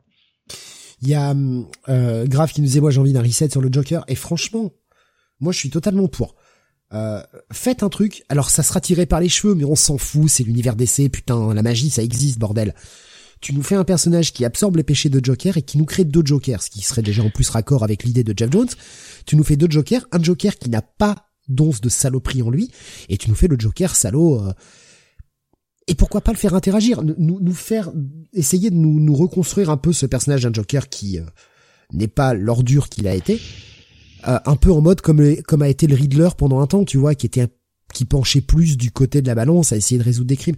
Tu peux arriver à t'en sortir et ça pourrait donner un second souffle au Joker. C'est ce qu'ils essayent, ce qu'ils essayent de faire de toute façon. Euh, euh, euh Sean Murphy dans The, dans White Knight, hein, avec son personnage. Ça marche assez. Euh, mais j'ai envie de te dire, pour le coup, le Joker. Ouais, mais le, le mec briguait un, briguait un mandat, je crois, parce que j'ai pas tout lu en plus. Je l'ai entamé il y a un bon moment, je l'ai jamais fini. Il faudrait que je le termine d'ailleurs. Ouais, ouais, non, mais euh, le problème du Joker, c'est que euh, si tu veux, euh, le Green Goblin, il y a il y a Norman Osborn quoi. Oui, il peut euh, enfiler la capuche et euh, enlever la capuche et être normal euh, visuellement quoi. Ouais. Et, et, Norman avant d'être le, le après c'est peut-être Bunny qui va mieux répondre que moi mais avant d'être le bouffon vert, enfin Norman il y a quand même toujours eu un peu cette zone Enfin, il y, a eu un moment où il a été sain, quoi. En fait, c'est ça que je veux dire, quoi. Enfin, vous voyez ce que je veux dire. et et en gros, la rédemption est intéressante. Le Joker, je sais pas. Et puis en fait, en fait, mon problème c'est qu'on a tellement vu le Joker, quoi. On a beaucoup moins vu le, on a beaucoup moins vu le, le, Green Goblin hein, que le Joker hein, dans l'absolu. Hein. Je dis, euh, on en a marre du Green Goblin, mais non, le Green Goblin en, comparaison du Joker, euh, j'ai presque envie de dire qu'on l'a très peu vu. Le Joker, on l'a tout le temps, tout le temps, tout le temps, et même pour une rédemption, franchement, euh, voilà quoi. Et Cyril qui nous disait bah oui il y avait le que je suis bête c'est les Thunderbolts oui il y avait tout ce moment où il dirigeait l'équipe et puis après il a il a accès, accédé euh, un peu au pouvoir. Les États-Unis n'ont jamais été aussi bien dirigé qu'à l'époque, hein, du reste, hein. Par Norman, hein. Euh, Graf nous disait, euh, oui, t'as raison, Jonathan, il y a une période où Norman était sain au début de la série. Il nous disait, euh, d'accord avec toi sur le côté, pas besoin du Green Goblin. En tout cas, Norman du côté du bien, c'est une bonne idée. Oui. Qu'est-ce que j'ai vu passer également il y a, il y avait Alexin qui nous disait vous aurez euh, Ned en gobelin vert dans les films, vous allez voir flou. Alors Ned, euh, donc euh, personnage horrible dans les films, incarné par Joseph Baraton, je crois qu'il s'appelle comme ça, qui joue dans une série qui s'appelle Reginald the Vampire sur sur Sci-Fi. série, je, je, regarde pour l'instant qui est plutôt plutôt sympathique sur un pauvre un pauvre un pauvre bougre qui se retrouve vampirisé. Euh, et en gros bah comme il est gros euh, il est fat euh, en permanence par par les autres vampires. Et il y a, y, a, pas mal d'humour c'est c'est sympa quoi. D'accord. Moi je connaissais pas du tout. J'avais même pas entendu parler du truc puis il y a des orgies de vampires donc c'est sympa aussi donc les vampires baisent euh, dans, cette série, les vampires, euh, je peux te dire, c'est à la queue le le, à la queue le le. Ça y va. Hein. Ok, bon de toute façon, pourquoi pas après tout. Hein. Ah oui. Non, mais c'est sympa. Il y a, c'est sympathique. C'est pas la série du siècle, ah. mais euh, tu vois, pour pour se détendre, c'est c'est plutôt bien. Et lui, il lui joue plutôt. Tu vois, il est autant en aide. Oh, j'en peux plus. J'ai envie de le. Ah. Mais là, dans cette série, oh, j'aime bien il a un personnage qui, se fait euh, insulter en permanence parce qu'il est gros, qu'il a rien à faire en tant que vampire, euh, et il a toujours des remarques sarcastiques, quoi. Fait, du style euh, ah c'est original, merci. Benny disait en fait j'aimerais qu'on ait un arc avec un auteur qui va au bout de la logique. Norman contre le Goblin avec des réponses à pourquoi un bouffon vert de base, est-ce que c'est un trauma d'enfance, d'où vient le perso au final, etc. Ouais, ça serait sympa. Bien sûr. Un petit, un petit GM de Mathéis pour faire ça, ce serait pas mal. Écoute, plutôt que lui donner un des euh, des suites, euh, pas vraiment suites, remake, pas vraiment remake de ses euh, anciens runs, ouais. ouais. Ouais, ce serait pas mal. Puis c'est un bon auteur qui est capable de faire ce genre de choses. Donc au final, ce Gold Goblin numéro 1, ce sera plutôt un, check-it pour toi. Ouais. Eh bien, on va continuer avec un titre de chez DC. Il s'agit du dernier numéro de Dark Crisis Justice, donc le numéro 6 sur 6. Euh, on est toujours donc sur euh, sur cette série qui se passe hein, durant euh, Dark Crisis. Tous les les héros de la, Justice League sont censés être morts. Depuis, vous avez découvert hein, au sein de Dark Crisis, c'est bien que vous avez juste été enlevés par Paraya et mis de côté.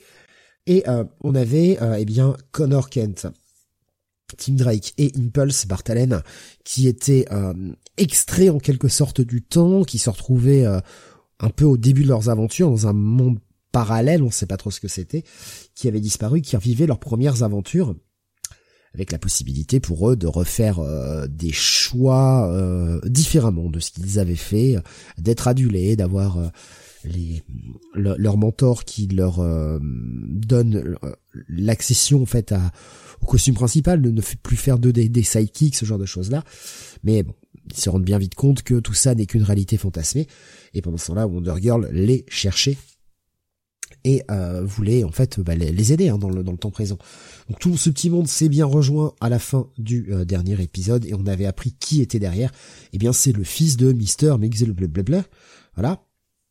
Ce qui veut dire que ça fait quand même beaucoup qui viennent de la cinquième dimension pour cette semaine, hein, quand même. Ça fait ça, ça va faire un, gros paquet. chez DC, on s'est rappelé qu'on avait des personnages comme ça et on a décidé de tous les remettre la même semaine. on l'avait découvert à la fin du dernier épisode. Hein. Et euh, ben là, dans cet épisode, on va avoir l'affrontement final, c'est-à-dire que d'une, les les trois euh, personnages qui étaient en dehors de, de, la réalité vont apprendre que les membres de la Justice League ne sont pas morts. On est raccord avec les événements qui sont actuellement dans Dark Crisis, avec euh, bah, le fait qu'ils ont appris que Paraya les utilisait et justement, Mister euh, Junior là dit que quand il a vu le plan de Paraya, qui était de mettre les super-héros de côté, les mettre dans des espèces de, de réalités fantasmées, euh, spécialement dirigées pour eux, pour les mettre à l'écart, eh bien ça lui a donné cette idée, eh bien de faire ça avec les personnages qui, les héros qu'il admire, ceux qu'il aime, à savoir Impulse, Robin et euh, Superboy. Bon évidemment, hein, il va y avoir un bel affrontement final. Je trouve que la fin est assez quelconque. Euh, c'est c'est en dents de scie cette série en fait. Euh. C'était très sympa de revoir ces personnages de Young Justice parce que moi j'avais beaucoup aimé la série Peter David à l'époque. J'ai trouvé ça vraiment cool, mais euh, bon, je sais pas là. J'ai pas trouvé le dernier épisode incroyablement sans ça. C'est euh, d'une un peu rapide dans un premier temps de un peu tiré par les cheveux. Et puis euh, bah, tous ces personnages qui sont là en train de s'excuser en mode ah ouais mais Cassie en fait on t'a fait du mal on savait pas on est désolé euh, t'as toujours été la meilleure d'entre nous en fait et on n'a pas voulu l'avouer. Je trouvais que c'était un peu fort quoi. Un peu fort de café tout ça. Bref. Tout est bien qui finit bien et euh, bah on revient en plein combat hein, puisque bah il y a quand même la Dark Crisis à terminer. Il va falloir botter le cul des méchants tout ça Bon, bah dans l'ensemble, cette série sera un bon check-it. Voilà, pas plus, un bon check-it, un tie-in qui est pas non plus absolument dégueulasse. Si vous avez lu la Young Justice de l'époque, effectivement, c'est un titre qui va vous potentiellement vous faire vibrer un petit peu ce petit côté nostalgie sympa de retrouver les persos. Maintenant, si vous n'aviez jamais lu la Young Justice, je suis pas certain que ce titre vous fera aimer les personnages. Euh, j'ai même pas donné les crédits, connard que je suis d'ailleurs. Euh, j'ai oublié. Euh, attendez, je vous donne ça. C'est Megan Fitzmartin au dessin, au scénario, pardon. au dessin, nous avons des gens parce que bah, il faut bien qu'il y ait des gens qui. Alors en fait, je, je parce que je retire, je cherche les crédits. Laura Braga. Laura Braga est au dessin et on a une colorisation de Luis Guerrero. Voilà, bon, visuellement, j'ai trouvé que c'est pareil. C'était pas un épisode où ça a été un peu rushé, je, ça sent ça reste très correct, mais il y a quelques planches qui, où tu vois que ça a été un petit peu rushé, donc euh, bon. C'est la fin de la mini-série, elle a pas été en retard. Après tout, elle est raccord avec Dark Crisis. Voilà, ça fait un, bon tie C'est un bon tie Donc euh, un petit check-it, pas plus. Petit check-it pour cet épisode-là et un petit check-it pour l'ensemble. Encore une fois, si vous avez aimé Young Justice, si vous n'avez aucune connaissance des persos, vous pouvez vous en passer. Il n'y a aucun intérêt à lire ça par rapport à Dark Crisis en fait. Vous ne raterez rien. Voilà, je, je fais assez vite hein, là-dessus parce qu'il y a malheureusement pas grand-chose à dire. On va continuer avec toi, Jonathan. On va passer sur de l'indé avec euh, le début d'une nouvelle série. Ça s'appelle Voyages. Oui, euh, Voyages, euh, donc euh, une série de chez je sais plus de chez qui, de chez Image. tout à fait chez Image. Voilà, on y arrive. Voyages numéro 1, euh, c'est scénarisé par, que je vous dis ça tout de suite, Sumiye Kesgin, qui je crois bah, fait un peu tout en fait. Oui, fait tout, hein. c'est le projet d'une seule personne, ouais. Voilà. Je peux vous dire que c'est édité par Shana Matuzak, hein, n'est-ce pas pour ceux qui euh, euh, ceux qui la connaissent. Euh, voilà. mais c'est tout. Sinon, c'est c'est Soumiye Kesgin qui fait tout. Alors, est-ce que c'est un homme ou une femme? Je crois que c'est une une femme. Et donc, elle nous propose elle nous propose un univers scientifique, un science-fiction un peu barré. Non, non, ouais, allez. Bah, euh... C'est quand même, c'est quand même pas loin. Quand je l'ai feuilleté vite fait, je voulais essayer de le lire, puis j'ai manqué de temps. Et c'est vrai que c'était de la SF un peu barré. Hein. Bah un peu barré non parce que bon c'est un univers d'SF comme on en a vu euh, des dizaines et dizaines, c'est-à-dire de la SF euh, hard avec euh, on va dire un côté un côté post-apo quoi, tu vois un peu dystopique. où on va suivre une une jeune extraterrestre qui semble avoir des des prothèses, donc qui a l'air d'avoir été comment dire bah, qui a l'air d'avoir eu des, des souffrances hein, de la vie, hein, comme on le dit, euh, et euh, elle est sur euh, sur une planète en compagnie de donc elle s'appelle Sen et elle est sur une planète en compagnie de donc de son de son ami son son son camarade son collègue Zach et ça a l'air un peu d'être des tu sais des scavengers tu sais ils recherchent un mmh. petit peu des des matériaux des choses comme ça pour pour eux pour les aider à vivre de de la nourriture. Et en fait euh, ils vont être euh, poursuivis assez vite enfin euh, Zen va être assez vite poursuivi par ben, une espèce d'organisation qui semble diriger cette planète avec un personnage assez mystérieux qui qui parle dans une langue qu'on comprend pas et qui est entouré de cyborgs enfin surtout d'un cyborg qui s'appelle Alpha Alpha 7 euh, qui, euh, alors je sais pas si c'est un hommage à Metallo, mais euh, c'est un cyborg, tu sais, tout métallique avec un cerveau, un cerveau vert en fait. bon, voilà. Ouais. Peut-être à Metallo, peut-être un petit peu à ah bah ça y est, je viens de manger son nom. Euh, à aussi plus à du coup voilà parce que Metallo bon la, le, verre est dans la kryptonique enfin c'est dans le cœur pas, dans le cerveau évidemment euh, voilà et en fait euh, bah, ces gens là euh, su, donc surveillent un petit peu cette planète et bah, disent que Zen et Zach apparemment sont en, recherche de ressources euh, et, euh, et ils considèrent que c'est une menace. Donc ces gens-là, euh, ces auto ces indigènes euh, vont vont attaquer Zach, Zach et Zen, et ça va être un peu une course poursuite dans cet épisode. donc ça va être vraiment un numéro assez d'action. On va pas on va pas finalement savoir beaucoup plus sur le background autour des personnages et autour de de cet univers. Ça va être vraiment un titre euh, boom boom. et en fait, ben, on va se rendre compte que euh, Zen, euh, la protagoniste de cet épisode, euh, en réalité semble avoir un passé important et les fameux habitants de cette planète qui les pourchassent le comprennent assez vite et bah, essayent de, bah, de la capturer tout simplement. Donc voilà, c'est un peu tout ce qui se passe. pour l'instant, on sait pas trop. Voilà, ça, reste assez euh, euh, cryptique. Euh, on a compris qu'on va suivre le personnage de, de Zen, qu'elle a un destin important. pourquoi? Ça, je ne sais pas. Quels sont ces ces gens sur cette planète qui, qui la pourchassent? On ne sait pas non plus. Voilà, donc on va attendre le numéro 2. pour un premier épisode, ça reste quand même plutôt sympathique. C'est assez bien dessiné. Euh, les euh, personnages sont bien sont bien euh, caractérisés. voilà, ça, ça, ça, se lit bien. Ouais, mais je te, je te ah. sens pas plus emballé que ça quand même. Bah disons que ce sera un bon check-it, mais ça sera pas un bail quoi.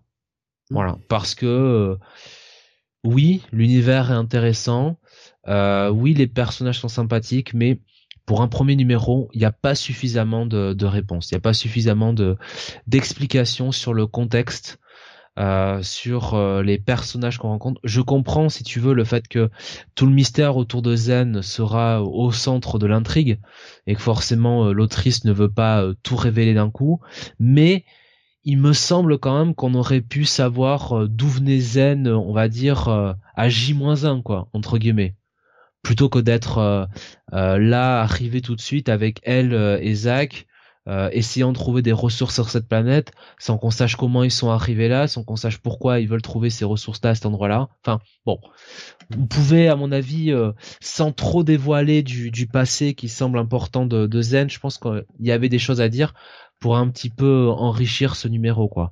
Donc au final, on est quand même plus sur un numéro qui qui reste un petit peu critique sur ses explications et qui est surtout euh, d'action, quoi, sur une course poursuite. Donc pas mauvais. Euh, plutôt plutôt sympathique ça se dit mais plus un un bon check-it enfin entre un check-it et un check-it plus un check-it satisfaisant euh, plutôt que vraiment un, bail quoi. Dans le genre euh, univers un peu barré, est-ce que euh, on est sur un univers plus ou moins barré que l'autre numéro 1 de Image dont on va parler tout à l'heure? Alors l'autre numéro 1 c'est quoi déjà? Ah, ah, oui oui je vois. Bah alors c'est paradoxal parce que euh, sur l'épisode en lui-même, le numéro 1, clairement, celui qu'on va reviewer après est plus euh, plus barré quoi. Enfin, en tout cas, est plus euh, extraordinaire, si je puis le dire comme ça quoi. Enfin, en tout cas, que c'est une histoire, enfin, au niveau de l'originalité. Mhm. Mais forcément, vu que c'est spatial, forcément vu les technologies mises en place, les personnages présentés, même si on sait rien d'eux, il y a le potentiel quand même pour que ce soit beaucoup plus euh, barré entre guillemets que que le deuxième qu'on va euh, qu'on va qu'on va reviewer. D'accord, d'accord. Parce que l'autre l'autre je peux comparer puisque l'autre je l'ai lu en fait c'est pour ça. Euh, ok, donc un, un check satisfaisant pour ce premier numéro de Voyages continuons avec du Marvel. Alors là, gros titre, hein. Oh là là, gros gros titre. Quand j'ai vu ça sur le planning, j'ai fait, mais comment peut-on passer à côté de ce titre? Murder World Avengers! Et là, Jonath, qui d'habitude est bon public, s'est dit non, non, non, non, non, non, non, non. Euh, c'est trop, c'est trop ouais, alors. Bon public, j'aime bien comme Steve dit à chaque fois. Je rappelle qu'il y a deux émissions, il m'a qualifié de simple, hein, carrément. Euh, un peu plus, il disait de simplé. Euh, non, Steve, je, je, ne suis pas bon public, je suis public. Euh, et effectivement, euh, c'est le genre de choses que j'aurais pu aller lire. Mais n'oublie pas que je sniffe aussi assez vite les trucs qu'il faut éviter. Tu vois Ouais, mais tu continues She-Hulk, on en parlera tout à l'heure. Oh, mais méfie-toi. oh, tu vas me dire que c'est bien maintenant que j'ai arrêté. Non, impossible. Euh... Eh ben, tu seras surpris. Euh, nous avons donc euh, une série de one shot puisque c'est ça en fait hein, qu'on va avoir une série de one shot un peu comme les annuals euh, qui se qui se répondaient et qui euh, formaient un espèce de, de grand tout depuis quelques années. Nous font ça hein, chez chez Marvel. C'est écrit par Jim Zub et Ray Fawkes. Fawkes, ça faisait un moment que je l'avais pas vu écrire quelque chose. Je suis peut-être passé à côté des autres projets, mais ça faisait un moment que j'avais pas vu Ray Fawkes écrire des trucs. Jethro Morales est au dessin et on a une colorisation de Matt Milla. Alors, euh, excusez-moi hein, si c'est difficile là pour moi. Si je vous entendais des bruits de reniflement, je suis désolé. J'essaye de, de, le camoufler, mais ça devient compliqué. Euh, Est-ce que vous avez vu Squid Game? Si vous avez vu Squid Game, vous avez lu ce comic. Voilà. Marvel s'est dit ah putain, eh, ça a marché euh, le truc débridé là-bas là. on va faire pareil. C'est Squid Game. C'est l'histoire d'un euh, gamin qui est streamer. Et nous précise, hein, depuis qu'il a l'âge de 13 ans Oh mon dieu, cet auto-entrepreneur, les valeurs de l'Amérique, l'entreprise, tout ça. Streamer depuis qu'il a l'âge de 13 ans, très bien, très très bien. Et là, les valeurs de l'Ovalie, Steve. Euh, pardon, c'est pas la bonne émission. il fait de son anniversaire, il fait de son 18e anniversaire, et il a entendu parler de ce Murder World qui se passe tous les ans, où on envoie 200 personnes s'affronter, une seule personne ressort et hérite de 100 euh, millions de dollars. Et le truc c'est que c'est difficile à traquer parce que chaque année ça change d'endroit. Et qu'en plus, les gens très riches, il ne sait pas comment, mais ils arrivent à euh, eh bien euh, streamer le truc et pouvoir voir cette espèce de bataille royale hein, euh, qui va avoir lieu entre tous les, participants. Donc évidemment, Murder World, vous êtes pas trop con, hein, vous avez tous euh, lu du comics dans votre vie chez Marvel, donc évidemment c'est un comic avec arcade. Hein, voilà, on en avait envie de le revoir arcade, il nous manquait beaucoup. Euh... Bah c'est arcade quoi, que vous voulez que je vous dise? Je veux dire, est-ce que, est-ce que vous avez déjà vu des épisodes avec arcade qui étaient cool? Qui étaient des incontournables. On se disait, ah putain, Arcade, quand même, quel super vilain. Bah non, en fait. Là, il a entendu parler de ce gamin, parce que ce gamin n'arrête pas de faire des streams pour essayer de prouver que ce truc existe. Et donc, à son anniversaire, à ses 18 ans, hein, toute sa famille est là, on lui offre des cadeaux, et là, t'as deux mecs en noir, c'est pas louche du tout, genre euh, costume FBI, tu vois, euh, qui arrive, qui lui offre un cadeau, et oh, un hologramme d'arcade qui apparaît en lui disant, hé, gamin, je sais que tu veux me parler du Murder World. Donc, je t'invite. Et comme ça, tu pourras faire ton documentaire et tout. Tu vas pouvoir tout révéler de, de, Murder World. Si tu acceptes de venir. Et moi, il fait, bah oui, je viens. C'est le but de ma vie. Hein. Évidemment, Arcade lui fait à l'envers. Et bah, le gamin fait partie des 200 sélectionnés pour bah, se battre et avoir ce ce prix final de 100 millions de dollars et la possibilité de changer de vie. Vous aviez un casier judiciaire, vous voulez faire de la chirurgie esthétique, vous voulez vivre dans un autre pays, pas de problème, je vous l'offre si vous sortez vainqueur, en plus des 100 millions de dollars. Quelle belle âme, ce arcade. Alors vous direz, bah oui, mais ils sont où les Avengers? Parce que ça s'appelle quand même Murder World Avengers.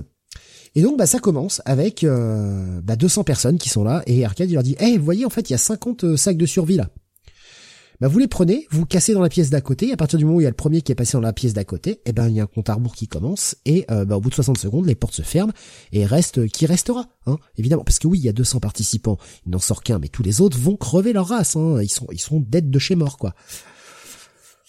Et Arcade il fait ah en fait j'ai mis 100 sacs parce qu'il y en a 50 qui sont piégés. Et voilà c'est Squid Game. Les gens vont mourir les uns après les autres en passant de salle en salle alors, il y a un retournement de situation sur la fin, qui est indéniable, et que l'on ne voit pas venir. Sincèrement. Quant à la présence des Avengers, eh ben c'est Arcade. Et donc Arcade, eh ben il a toujours des petits robots, hein, des... et donc là, ben, il a des versions perverties des Avengers, et ça le fait ultra kiffer de voir les, les Avengers buter des gens. Voilà. Donc il y a un retournement de situation. En fait, il y a un double retournement de situation que l'on ne voit pas venir. Il faut être honnête, on ne voit absolument pas venir. C'est mis dans une méga splash page qui est ultra impactante. Le, le renversement est ultra bien fait. C'est cool. Est-ce que j'ai pour autant envie d'aller voir la suite? Bah pas vraiment quoi. Puisque le prochain ce sera euh, Murder World Spider-Man. Ensuite nous aurons un Murder World Wolverine, puis un Murder un Murder World Moon Knight et enfin un dernier one shot qui s'appellera Murder World Game Over. Bon, alors attention, on nous met quand même pour essayer de nous accrocher à faire revenir au suivant, parce que c'est ça qui est, important. Parce que là, tu te dis, bon bah ok, mais euh, pourquoi j'aurais envie d'aller lire la suite? Eh bien, quelqu'un a appris qu'Arcade faisait ça. Et c'est annoncé sur la dernière page, hein, quand on nous annonce le next, c'est que Black Widow a appris tout ça et elle va vouloir se mêler à l'histoire. Voilà. Oh là, ça donne envie, pineuse.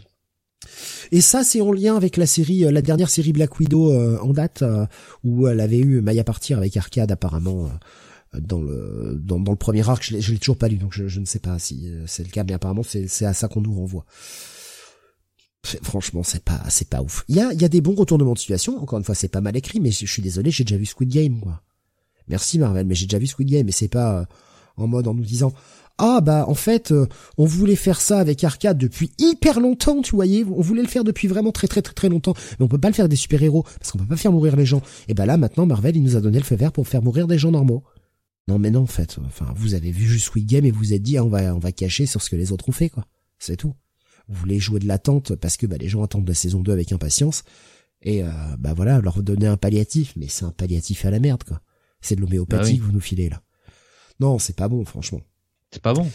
Non, non, c'est pas bon franchement, c'est c'est pas c'est vraiment pas, bon. Ah Malgré le bon retournement de situation qui je, je persiste à dire qu'il est très bon, euh, le reste ça vole pas haut. Et le peu de personnages qui nous est présenté ne nous donne pas forcément envie de les suivre. Euh, Cyril nous disait Avengers Arena, c'était bien avec Arcade. C'est vrai. C'est vrai. Rien de, rien de, c'est un check-it moins. Voilà. Un gros check-it moins. Je ne mets pas un pass parce qu'il y a ce retournement de situation. Voilà, je, euh, je vous ai zappé des épreuves, tout ça. Hein, attention, hein, je vous ai, je vous ai gardé quand même quelques petites, euh, quelques petites euh, surprises, mais non, franchement, ça vaut pas des masses le coup.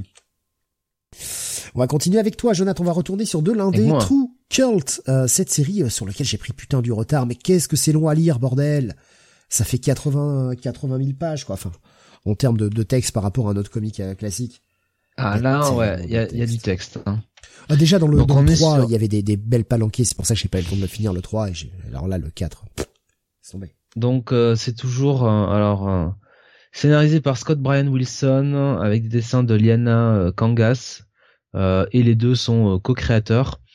Donc euh, dans les épisodes précédents, Marty et Allison donc eh bien avaient été dépêchés par cette cette drôle de comment dire de directrice avec les cheveux verts pour aller tuer tout simplement le docteur Shiver fondateur de l'église euh, de, de of the Immortal Heartbeat. Donc voilà.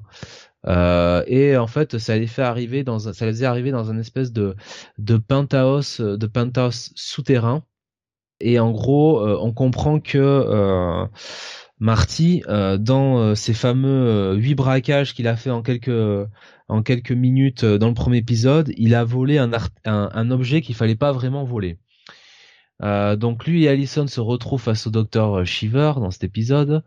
Euh, et en fait euh, eux qui pensaient juste juste avant juste avant que ça que tout était une blague ce culte Satan tout ça ben en fait non pas vraiment et euh, ben le la fameuse arme qu'ils ont cette espèce de alors qui semble ressembler à, à un vinyle hein, finalement ce fameux vinyle ben c'est un vinyle de l'enfer le docteur Shiver euh, sort le, le disque du de la pochette et là, bah, on a tout simplement Satan qui va apparaître. Le vrai Satan. Oui, je sais, c'est fou, mais c'est c'est la vérité. Euh, pendant ce temps, euh, on a euh, euh, ah, je sais plus comment s'appelle Bernice, la collègue de la collègue de, de Marty, celle qui celle qui travaille avec lui euh, qui sa patronne même euh, euh, au burger Bernice euh, qui bah, va aller enfin qui était allé déjà dans le dernier épisode essayer de de, fin, de, de, retrouver la trace de Marty pour le sauver et qui était donc allé dans cette espèce de bah de comment on dit comment on appelle ça de bah de de maison enfin de autour du de ce culte quoi ce fameux culte c'est euh, et donc elle tombait euh, nez à nez avec la patronne quoi, avec les euh, avec les cheveux verts, hein, avec son petit tailleur là comme ça. Hein. tout est assorti au vert d'ailleurs, même les même les les talons aiguilles.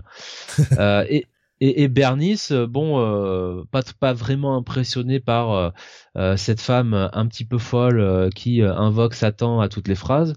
bon, on lui dit, écoute, enfin la fout par terre. Elle lui dit, bon, écoute, c'est bien les conneries, mais il est où Marty, quoi. voilà. Euh, et euh, vraiment une Bernice qui, qui est en mode bully, hein, qui, qui, qui pousse la, euh, la, la leader de culte, par, enfin vraiment dans ses retranchements, et elle l'oblige même ben, à aller à l'amener là où est Marty, quoi. Donc les deux partent en road trip, un road trip là aussi un peu absurde où on, a la leader de culte qui nous apprend que elle a signé un contrat pour 666 ans et 666 jours voilà, ça ne s'invente pas. Et Bernice euh, ne manque pas de se foutre de sa gueule, hein, littéralement, euh, quand elle dit ça.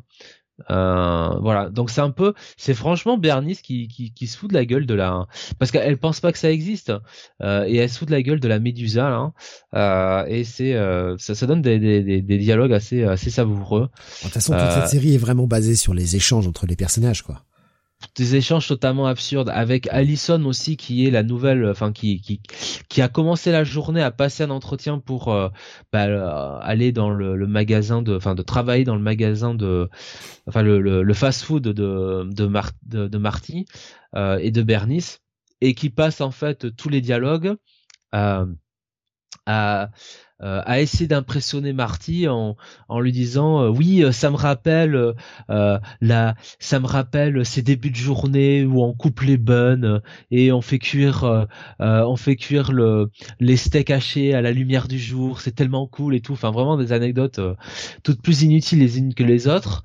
Mais voilà enfin c'est vraiment c'est un titre qui fonctionne sur ces dialogues un peu absurdes. Et forcément bah Satan qui apparaît euh, avec euh, des espèces de, de crânes euh, pour cacher son entrejambe, évidemment que là aussi on est vraiment dans l'absurde quoi. donc Marty et Allison finissent quand même par réaliser que non, effectivement c'est c'est pas sympa tout ça, donc c'est c'est le foutoir. Voilà, tout c'est toute cette série, c'est le grand n'importe quoi. Euh, et il reste un épisode et bon, franchement, alors autant effectivement ça peut paraître long à lire, mais il y a tellement des dialogues euh, enfin totalement fous hein, que enfin moi ça me moi il y a des trucs qui me font rire quoi là-dedans euh, vraiment euh. Marty qui démarrait la série en mode ouais moi je peux prendre ma pause et faire huit braquages en même temps ouais je suis un gros dingue tu vois hein.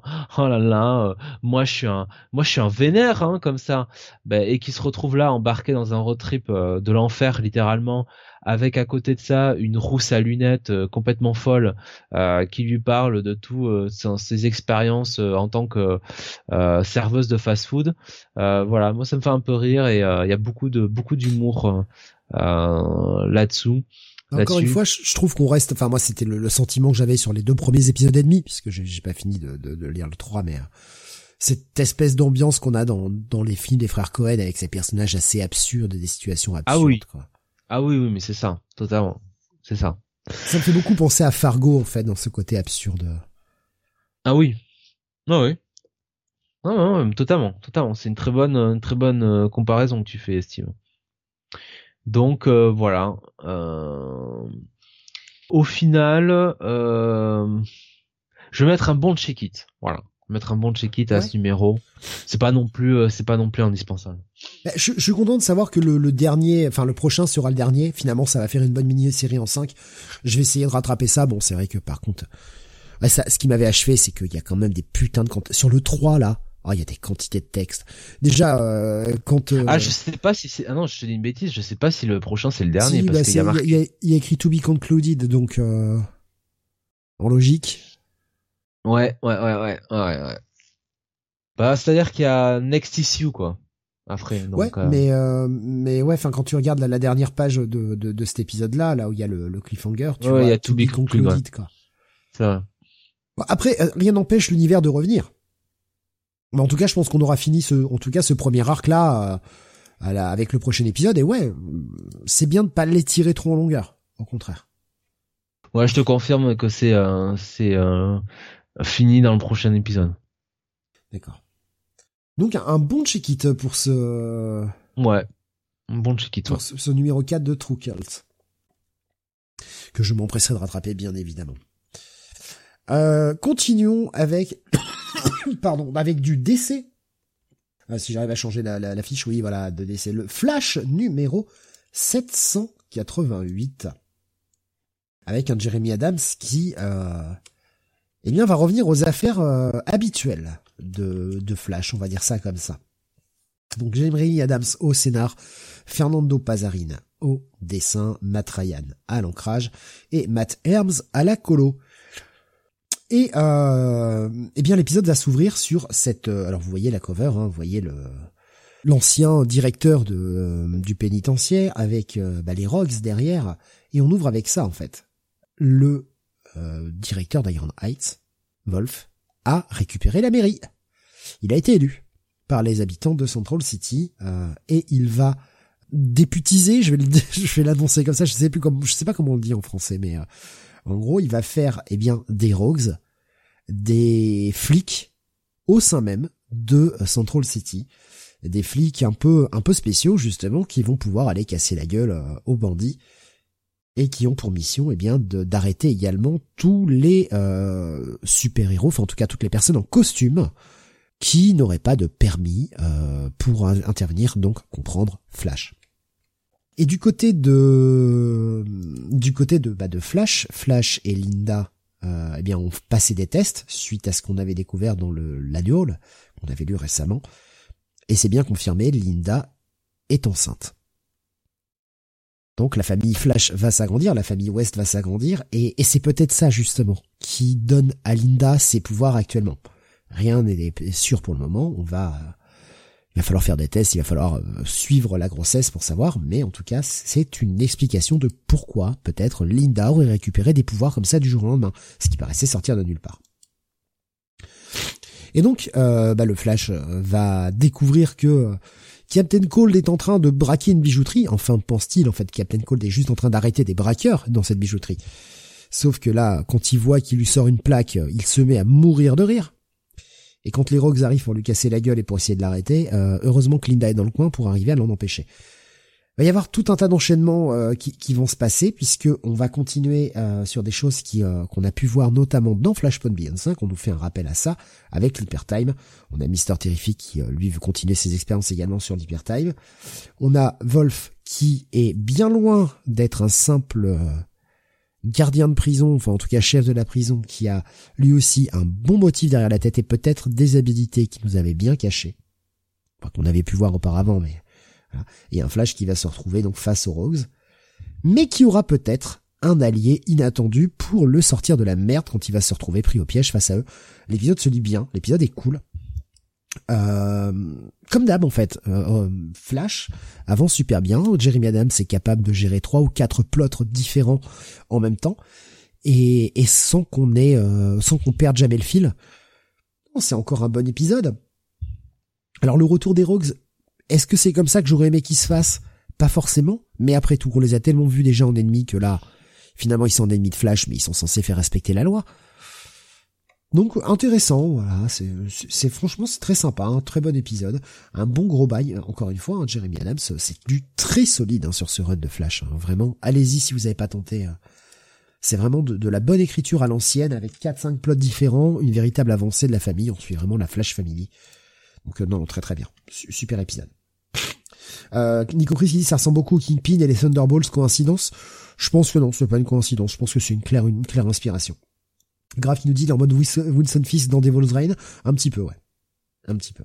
Franchement. Euh, mais l'inspiration est bonne, hein, et euh, c'est pas pour autant du copier-coller, mais après faudra voir parce qu'on sent qu'il y a quand même un petit plan derrière pour pour pour Wolf. Voilà, un bon gros bail ce Flash 600, 700, pardon, 88.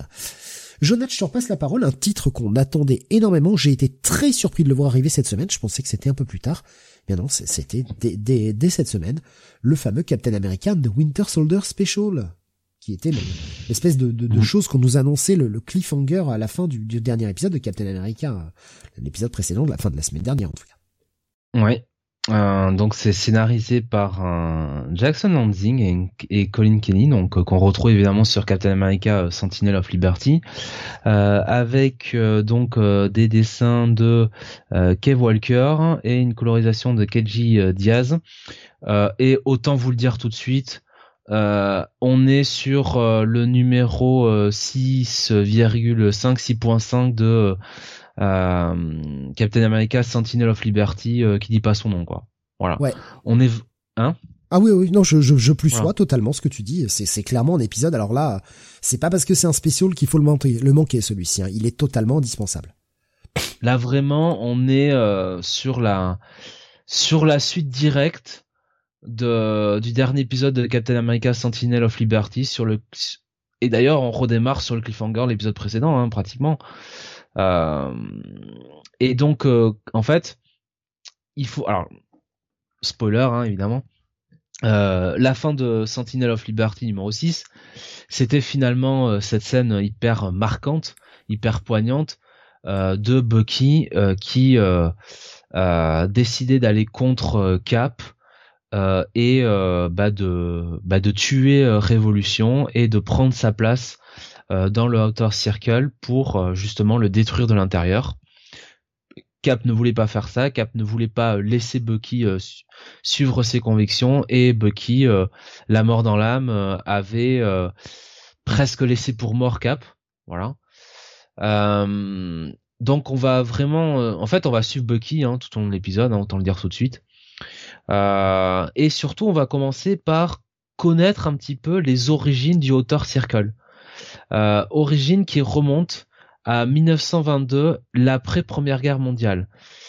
Et alors là, je m'y attendais pas, euh, mais Jackson Lansing et Colin Kelly vont en fait nous expliquer que euh, que le révolution originelle, c'était tout simplement l'assassin de Franz Ferdinand de, Franz Ferdinand, donc euh, l'archiduc, hein, euh, je crois que c'est ça, c'est archiduc. Mm euh, donc qui déclencha bah, la Première Guerre mondiale. Ouais. Exactement. Euh, et en fait, bah, ce, ce, comment dire, ce, j'ai oublié son nom, cet assassin, donc qui s'appelle, euh, et j'ai plus son nom, Gavrilo, ah, j'ai plus le nom de famille, bref. en fait, euh, va euh, bah, va être euh, amené à à rencontrer donc enfin va être comment dire est en collusion au début de cet épisode avec un certain Fortunov Fortunov dont qui ne comment dire qui ne porte pas bien son nom paradoxalement dans l'auteur dans l'Outer Circle. Euh, et, euh, et Fortunov explique à donc cet assassin dont j'ai encore une fois euh, oublié le, le, le nom, donc qui est Gavrilo Principe. Voilà. Ah, je, je, cherchais, je cherchais son nom moi aussi, j'arrivais pas à le retrouver. Gavrilo Principe. en fait, il lui explique que bon, ce qu'il a fait c'est bien, mais euh, euh, finalement la Première Guerre mondiale, euh, ce n'est bon, ce n'est qu'une, ce n'est qu'épisodique quoi.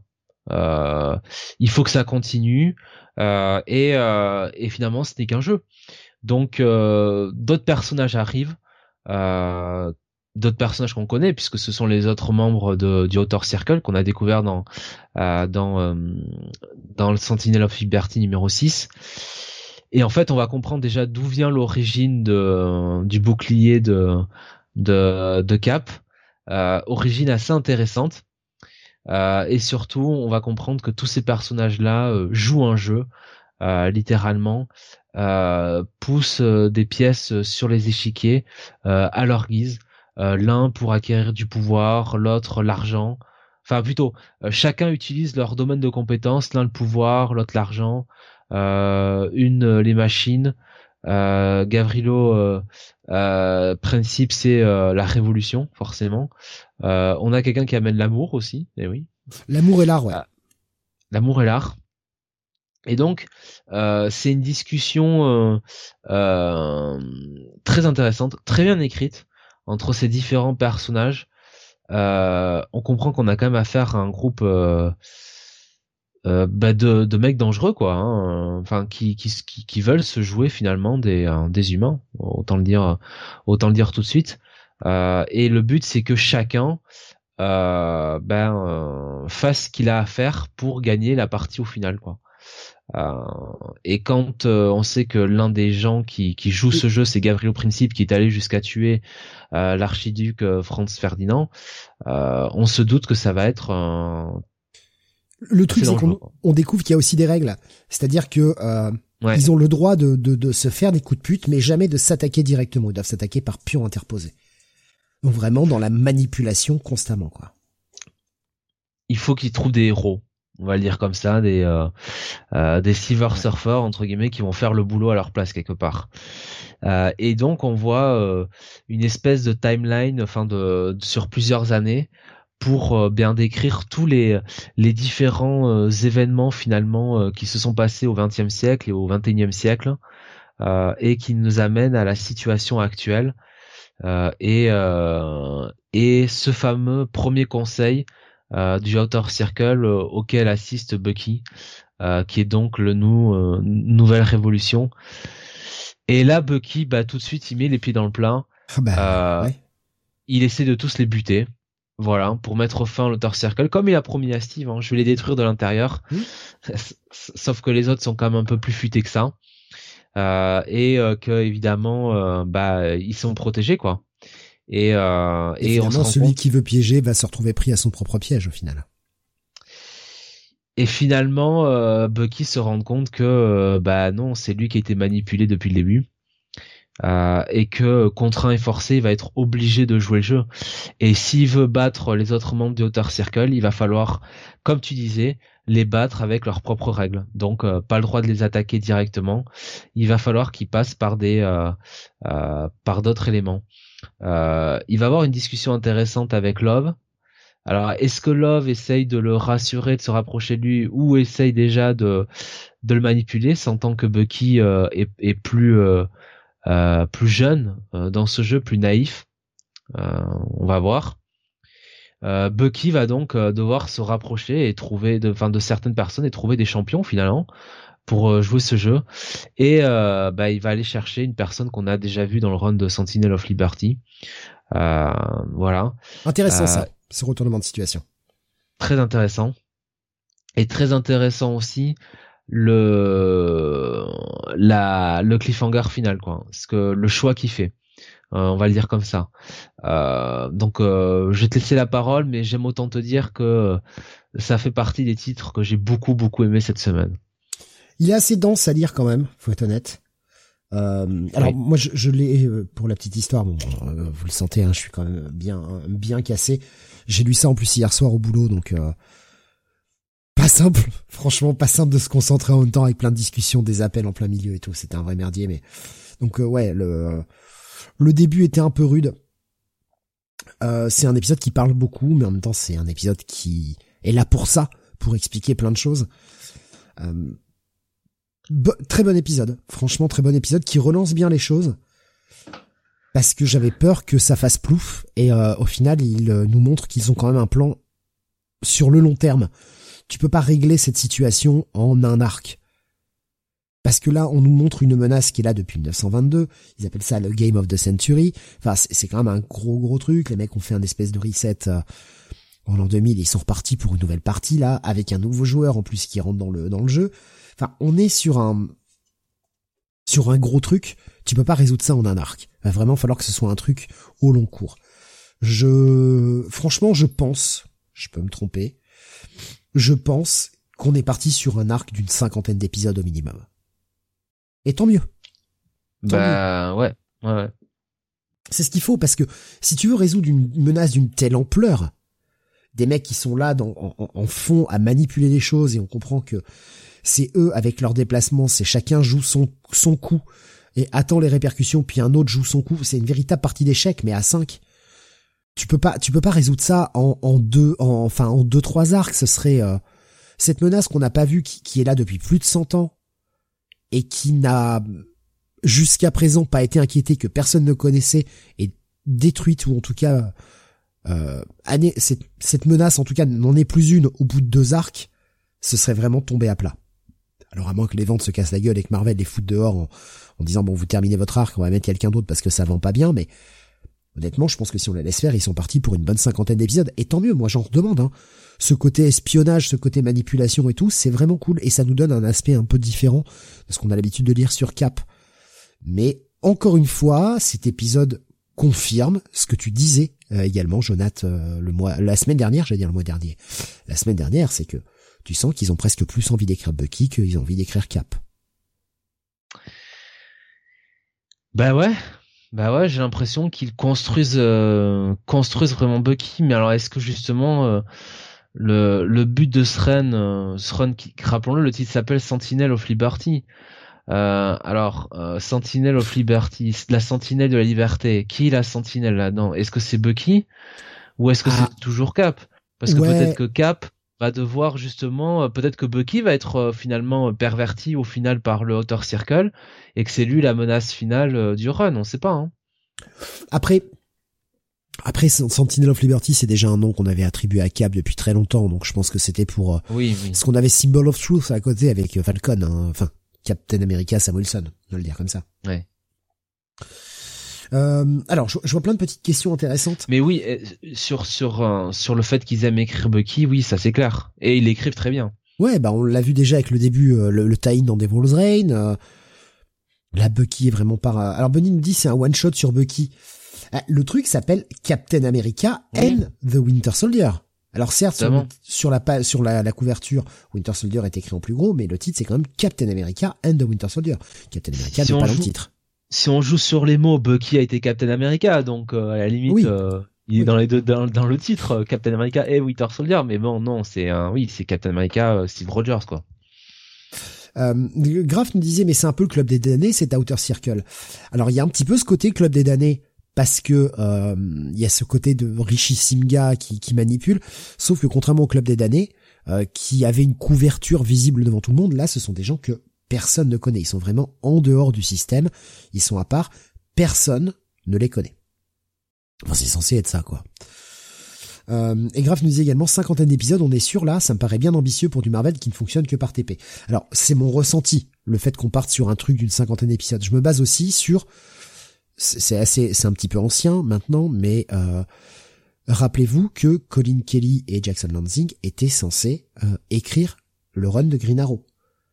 Et ils avaient, les mecs, ça avait été, ils l'avaient annoncé, hein, ils avaient un plan de 50 épisodes, ils étaient censés, ils reprenaient la série au 47, ils voulaient terminer les intrigues en cours jusqu'au 50 et lancer leur run, et ils avaient un plan établi sur 50 numéros. Donc vraiment, ils avaient toute une histoire qu'ils avaient pitché, on leur avait dit oui, et à la dernière minute, on leur a dit non, on va annuler le titre. Donc vous concluez toutes vos merdes. Démerdez-vous, euh, on arrête aux 50. Et les mecs ont eu trois épisodes. Donc, euh, C'est pour ça que je me dis qu'on est sur un Renault long cours, de par cette menace annoncée. Mais encore une fois, moi je me base sur mon ressenti, la façon dont c'est écrit. Comme je le disais juste avant, si Marvel pense que ça se vend pas, veut faire un relaunch ou ce genre de truc là, ou s'il signe un auteur plus important qu'ils veulent mettre sur Cap, bah ils les dégageront en leur, en leur disant bah vous avez un arc pour terminer votre merde et puis euh, cassez-vous, vous allez écrire autre chose quoi. Ça reste que des employés. Hein.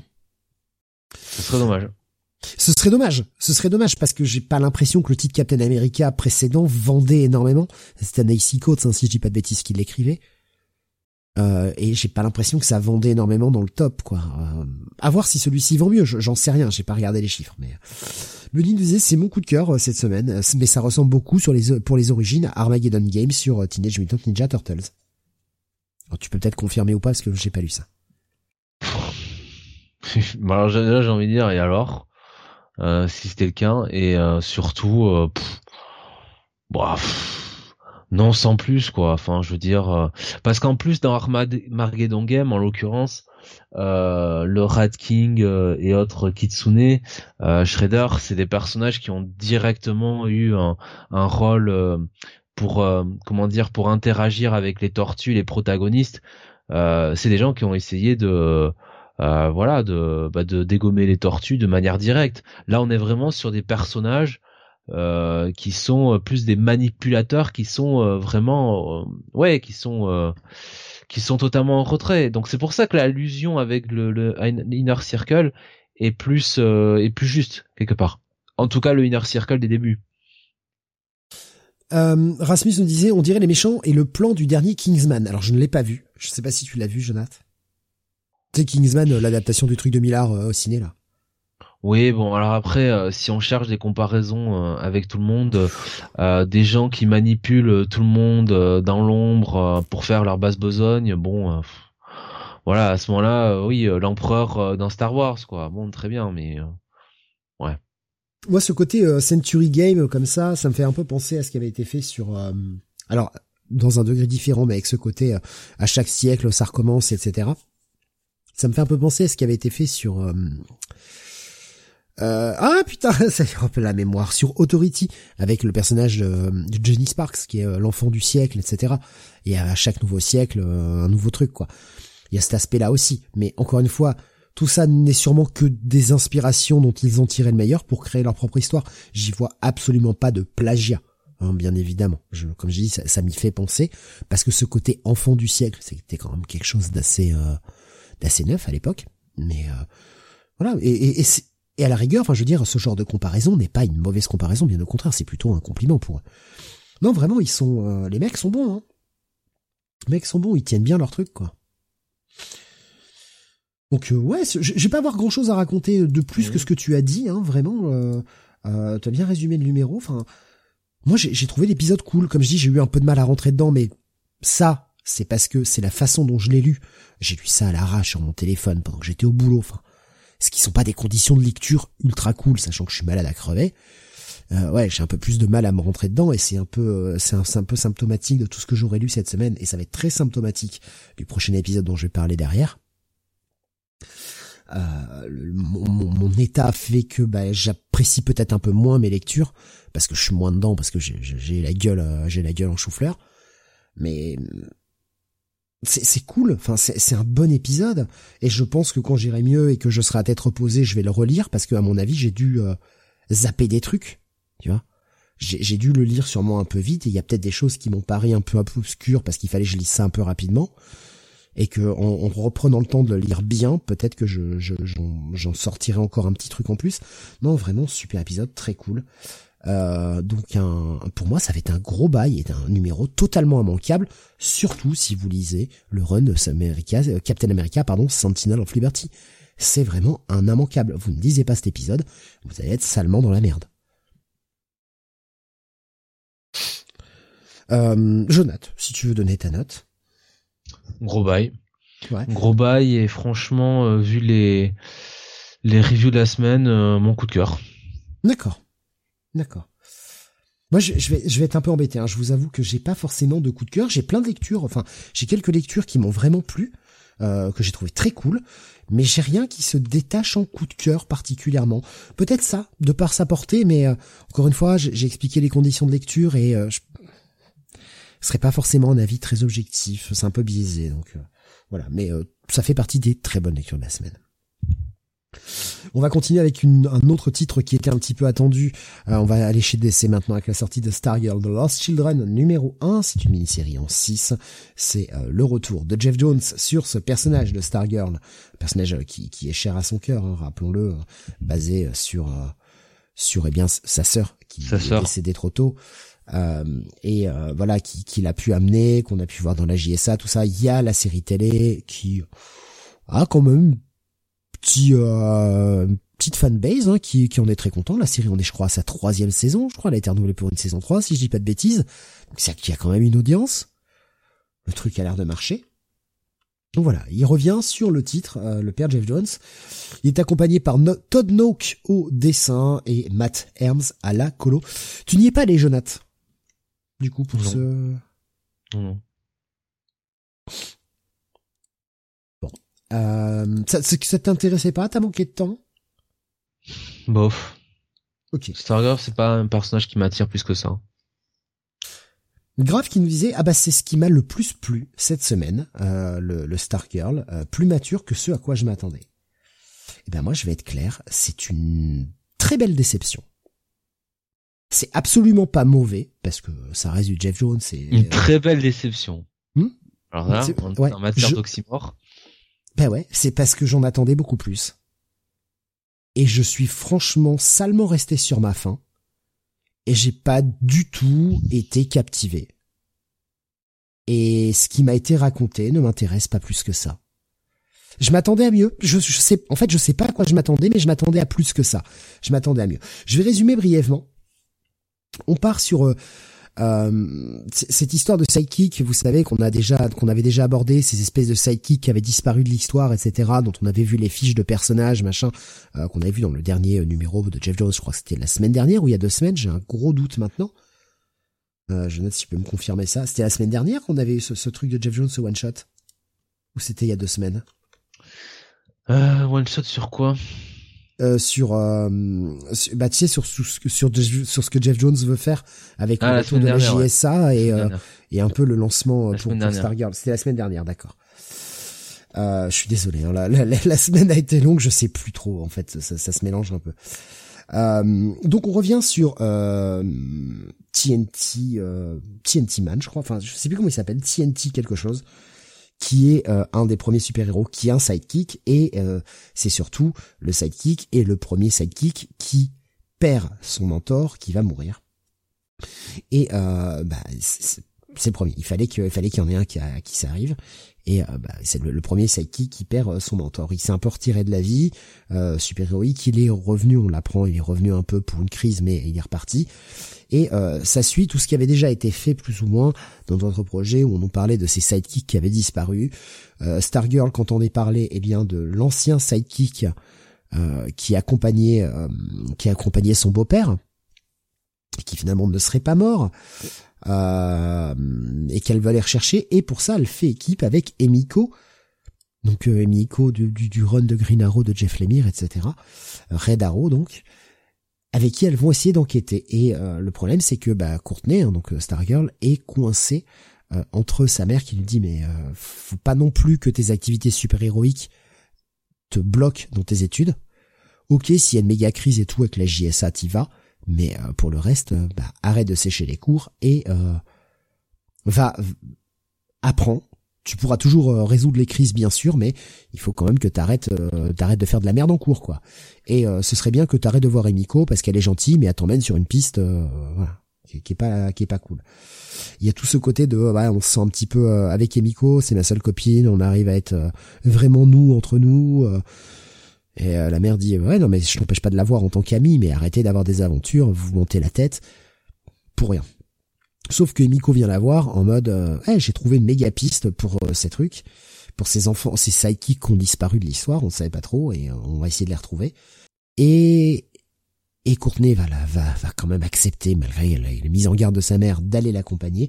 Et là, elles vont tomber sur la maison eh bien du sidekick de TNT qui faisait son toute son enquête. Et elles vont découvrir tous ces personnages qui ont disparu de l'histoire, ces personnages dont elles n'ont jamais entendu parler. Et pourtant, Courtenay est une spécialiste des, des, des héros du Golden Age. Mais euh, Ils sont tous disparus. Elle a jamais entendu parler d'eux. Ils vont suivre le mystère. Et en même temps, on voit, eh bien que, alors je sais, sais plus malheureusement, j'ai oublié son nom. Euh, s'appelle Ted, je crois. Si je dis une bêtise, corrigez-moi. Mais donc le sidekick qui a, qui a perdu son mentor, lui a poursuivi son enquête et arrive sur une espèce d'île où il va se passer un petit truc qui va, euh, qui va changer la donne. Bah, cependant, ce premier épisode, je l'ai trouvé un peu chiant. Je suis désolé. Euh, j'ai, je, je, je, me suis un peu ennuyé. Je suis pas forcément accroché à ce qui m'a été raconté. Je trouvais que c'était un peu brouillon. Euh, le dessin de Todd qui est cool, mais parfois les pages sont un peu chargées et ça n'aide pas forcément la lecture. Comme je dis, c'est une belle déception parce que je, c'est pas mauvais encore une fois, mais mais ouais, je, je m'attendais à plus. Je ne peux pas dire à quoi je m'attendais, mais je m'attendais à plus. Je m'attendais à plus accrocher, à avoir envie de suivre ce truc-là. Et sincèrement, euh, alors encore une fois, je suis malade et ça peut jouer aussi sur ma concentration, sur euh, l'appréciation, etc. Mais ça a été pénible à lire pour moi. Euh, J'avais qu'une envie, c'était que ça s'arrête, parce que je, me sens fatigué et, euh, et, et honnêtement, si je ne vais jamais lire la suite, eh ben j'aurais pas l'impression que ça me manque sans être pour autant mauvais. Mais franchement, Stargirl 2 ne sera absolument pas l'épisode sur lequel je vais me jeter en premier la semaine où ça sortira. Ce sera sûrement en bas de la liste, en mode si j'ai le temps je le lis, sinon je m'en branle total. Je suis, je suis, assez déçu en fait. Le truc c'est que il y a Laura Jeff Jones. On sait que, on sait que le mec est bon, on sait que le mec est capable de nous écrire des retournements de situation, des choses qu'on voit pas venir. Donc il, y a, y a cet aspect, on va lui faire confiance. Mais là, je, si je retourne voir le 2, c'est parce que j'ai un peu plus confiance en Jeff Jones que euh, ce que m'a apporté comme intérêt ce premier épisode. Et c'est pas une bonne raison pour aller voir un deuxième épisode, je trouve, selon mes critères en tout cas. Donc euh, grave qui dit ça coulait tout seul comme ton nez, putain, la vache, ah, qu'est-ce que je me mouche, putain. Mais euh, ouais, je bon bof. Bunny nous disait j'ai trouvé ça sympa, mais d'habitude ça c'est juste une sous-intrigue dans une série de Jones. Voilà. Bunny qui nous dit il y a un truc qui m'a vraiment fait faire un gros facepalm, les crédits à la page 12 alors qu'on a 20 pages, c'est ridicule. Oh, c'est courant maintenant. Enfin, les crédits les foutent là où ils peuvent quoi. Euh, Graf nous dit on aura on aura plus le le côté euh, Golden Age, même si ce qui lui a plu, on aura plus euh, on en aura plus dans JSA. Je pense ouais. Je, je pense que JSA sera plus intéressant honnêtement. Et, euh, et Nico Chris il dit euh, je suis fâché avec Jones. Bah non, parce qu'on va parler d'un autre projet de Jones dans pas longtemps que j'ai trouvé bien plus intéressant, sincèrement. En très peu de pages, le truc a su me captiver, alors que là, bah, il a jamais su m'attraper, euh, clairement. Peut-être que c'est moi qui me suis pas laissé attraper par le récit, mais en tout cas, dans l'autre, j'ai plongé dedans, quoi. Donc, ça va être un petit check-it pour ce, euh, pour ce Stargirl, malheureusement. Tout petit check-it. Et du coup, Jonathan, bah, je t'encourage pas forcément à y aller, tu vois. T'avais un peu des réticences, moi je t'encourage pas à y aller. Après, vas-y, si ce que j'en ai décrit t'as peut-être donné un peu plus envie de le lire, moi je te le conseille pas forcément. C'est Steve qui me pousse à aller voir Stargirl, mais non. Non, je, je, je pense, je, je pense que selon tes goûts, enfin par rapport à ce qu'on se connaît, etc. Je pense pas que ça t'intéresse des masses, mais après je peux me tromper, hein. Il y a, il y a toujours, euh, voilà, mais je pense pas que ce soit un titre qui t'intéresse, tu vois. Euh, continuons avec un titre Image. Voilà, c'est le titre dont on parlait tout à l'heure, l'autre titre de science-fiction un peu mm. barré, voilà, euh, dont, on faisait la comparaison. Alors Graf, il nous faisait un petit bail pour euh, ce pour ce Stargirl and the Lost Children. Pardon, j'allais appeler ça Lost Crusade. Lost Children. Lost Children, pardon. Chroma, donc premier numéro de cette nouvelle série chez Image. Par Lorenzo De Felici, qui est le créateur, scénariste, dessinateur euh, bah, qui fait tout. Voilà. Euh, partie graphique. Alors, sans dire que c'est génialissime, il y a plein d'idées. Ouais. Et il y a plein d'idées qui reposent beaucoup sur le concept de euh, de cette de cette série, puisqu'on est. Euh, alors là, par contre, c'est quand même dur à, à décrire. On, on, est dans un comment dire on, on semble être dans une terre euh, moyenâgeuse voilà, je vais le dire comme ça, euh, où euh, en fait euh, on comprend assez vite que euh, le monde, le monde est coloré, et puis la ville où où se passe l'action, tout est gris, ou en tout cas tout est blanc. Enfin, il n'y a pas de couleur. C'est ouais. ouais. tout noir et blanc, et on va suivre des personnages euh, qui sont donc euh, euh, des espèces quelque part d'enfants de cœur, on peut le dire comme ça, de voilà, qui sont en formation pour devenir ce qu'on appelle des, un Maccavi, qui est un peu le prêtre de la cité finalement. et donc ils vont assister à une espèce de cérémonie, j'ai envie de dire presque quotidienne, où euh, on a un œuf euh, noir, un grand œuf noir qui est au centre, euh, au centre de la cité, au centre, oui, de la, ville, et cette espèce de perse. J'ai pas l'impression que c'est quotidien. Dirais plus que c'est quelque chose, quelque chose de soit mensuel, soit annuel. J'ai pas l'impression qu'on est sur un truc qui se passe tous les jours, tu vois. Voilà, et donc dans cet œuf, enfin, alors on a le Maccavi hein, qui, qui arrive, qui est un espèce de grand prêtre avec un, un costume, euh, voilà, c'est très impressionnant. Des cornes. Et, euh, des vieilles cornes. Des fausses cornes. Ouais. on apprendra après où effectivement que c'est en fait c'est juste de l'argile, mais c'est vrai quand tu le vois, tu te dis attends, c'est un humain, c'est quoi? Parce qu'en plus le mec commence à faire son discours, nous en tant qu'humain, machin, tu dis ouais, enfin mec, t'as pas du tout une gueule d'humain quoi. Et avec le, ce jeu de couleurs où tout est blafard volontairement, et on va comprendre pourquoi après dans le suite du récit, tu te demandes si le truc est vraiment humain, et tu comprends assez vite que non. Enfin que oui, euh, que c'est que c'est de l'apparat tout ça. Donc il y a un l'œuf qui qui explose, qui se qui se qui se casse et on, enfin on voit quand même quand il explose que c'est pas vraiment un vrai œuf quoi, qu'il y a vraiment euh, un peu de trucage là-dessus. Et il y a euh, un monstre supposément qui en sort avec un squelette autour.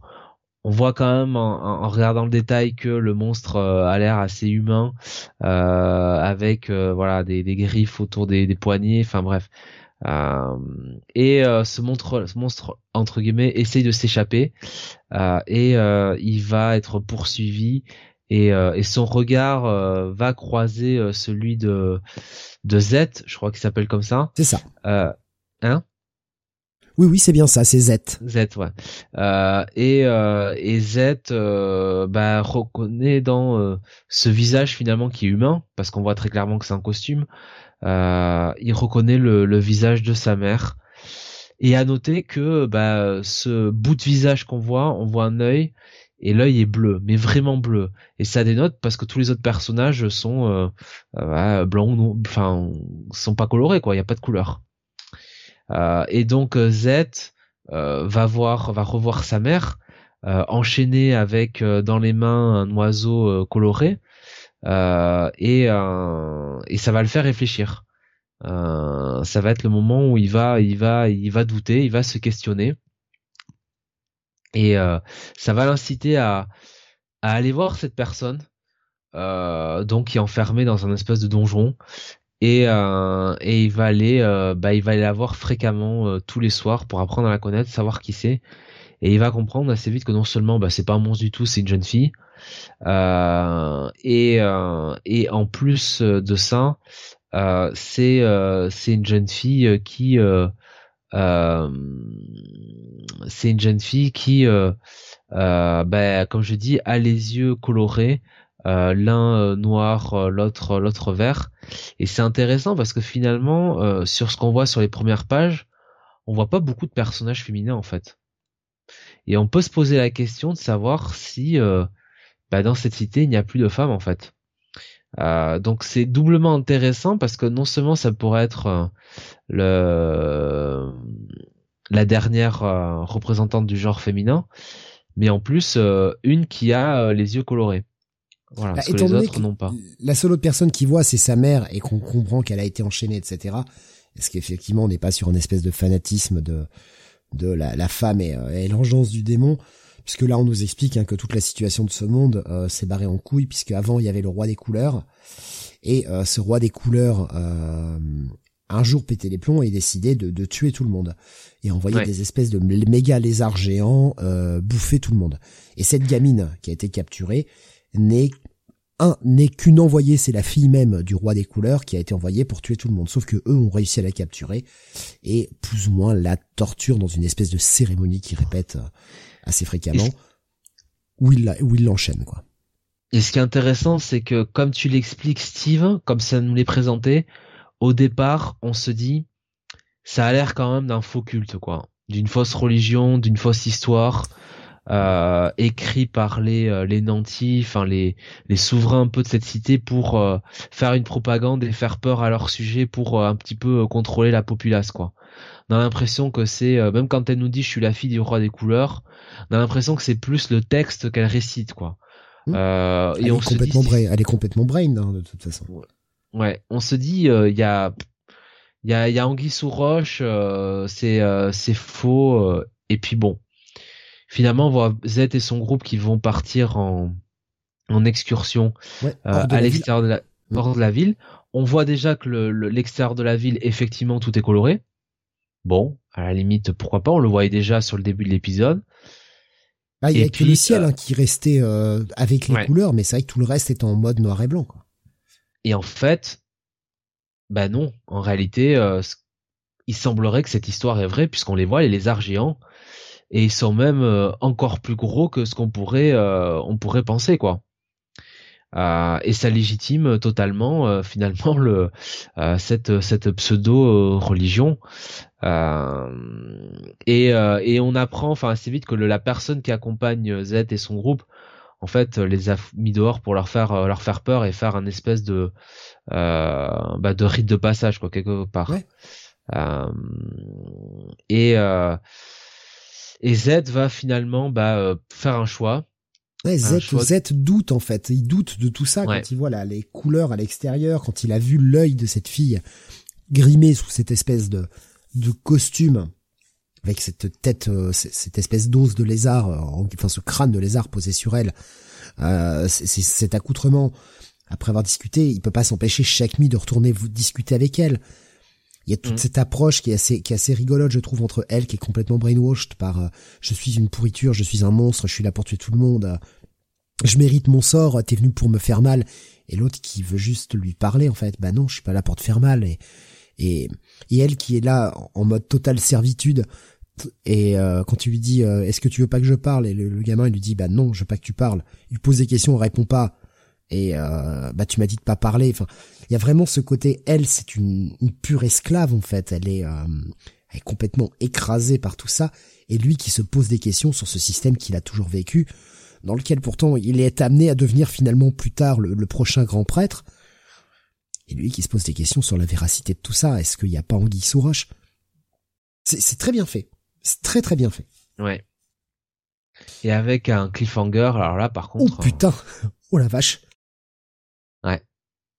Alors celui-ci, euh, fallait le voir venir. Hein. Oui, bah on l'a pas vu venir, c'est qu'à de le dire.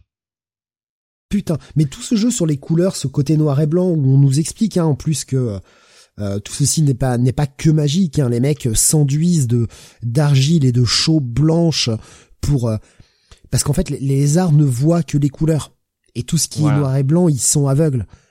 Il y, a vraiment, franchement, alors le, le, le, truc est assez épais, euh, fait quasiment une cinquantaine de pages en guise de premier numéro, donc c'est assez dense en termes de world building, on vous pose bien les bases.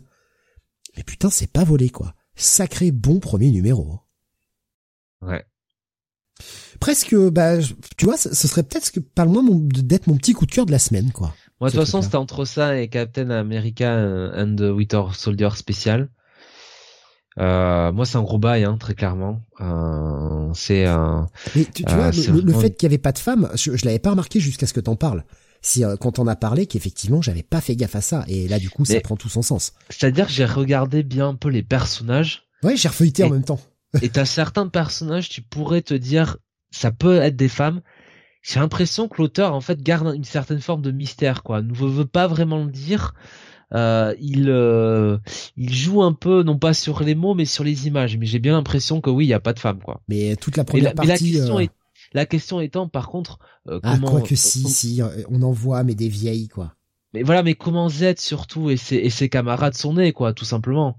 Bah, de toute façon, lui a une mère, mais elle a été traitée de sorcière et clairement, elle a été tuée dès qu'il avait trois ans. Donc, il y a quelque chose, enfin, il a l'air d'avoir quelque chose avec les femmes, quoi. Effectivement, mais j'avais pas vu ce détail, tu vois. Si t'en avais pas parlé, j'aurais pas remarqué ce truc-là. Non, vraiment, euh, Graf me dit, je vais checker ça, c'est sûr, vous m'avez encore vendu un truc, euh, même en rubé, bravo. non, non, mais vraiment, c'est euh, c'est vraiment cool. C'est vraiment... Il y, a, y a de l'idée dans ce truc-là. Et le mec explique hein, que Lorenzo De Felici explique en fait que c'est un coloriste, c'est un coloriste italien qui, qui est coloriste professionnel depuis une quinzaine d'années et qu'en fait il avait vraiment envie de, il a construit toute cette histoire pour ce jeu des couleurs en fait, sur à quel point la couleur peut changer l'appréciation de, certaines choses. Il a vraiment eu envie de travailler ça et euh, bah putain ouais c'est hyper intrigant, non vraiment très bonne pioche, très très très bonne pioche et euh, je c'est vrai que quand j'ai vu qu'il y avait 60 pages au départ je me suis dit ah putain ça va être long et je regrette absolument pas ma lecture, quoi. Vraiment, très très cool. Je sais pas si tu veux rajouter quelque chose, s'il y a un truc qui t'a, peut-être qu'on a oublié. Non, non. Non, vraiment, très très bien ça. Très très bien. Bonne, bonne série de chez Image. En tout cas, bon, démarrage. On verra après si ça confirme.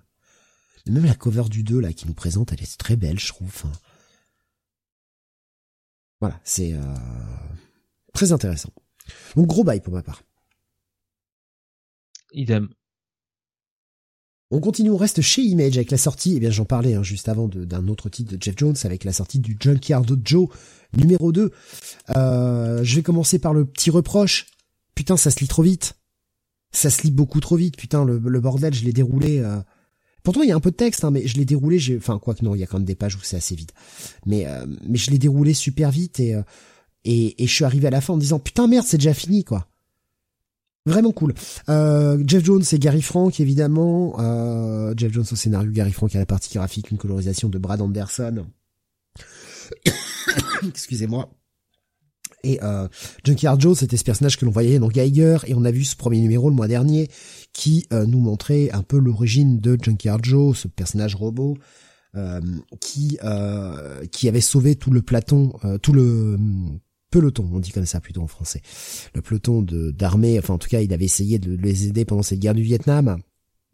On avait ce le seul rescapé de ce peloton euh, qui avait euh, ensuite dessiné eh bien des comics sur Junkyard Joe puisque le, robot a disparu, tout le monde le prend pour un fou et lui a fait son petit euh, son petit strip un peu comme comme un Snoopy par exemple hein, par par Charles Schulz, Snoopy and the Peanuts.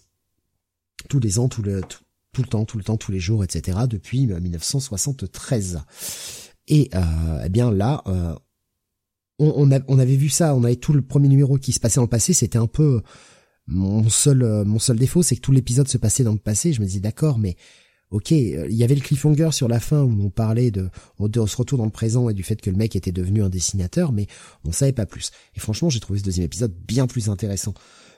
ça commence, on nous apprend en fait, eh bien que c'est Maury euh, Muddy Davis, hein, Muddy qui est, son surnom, euh, Muddy Davis, qui décide de prendre sa retraite et d'arrêter de faire le, strip sur Junkyard Joe.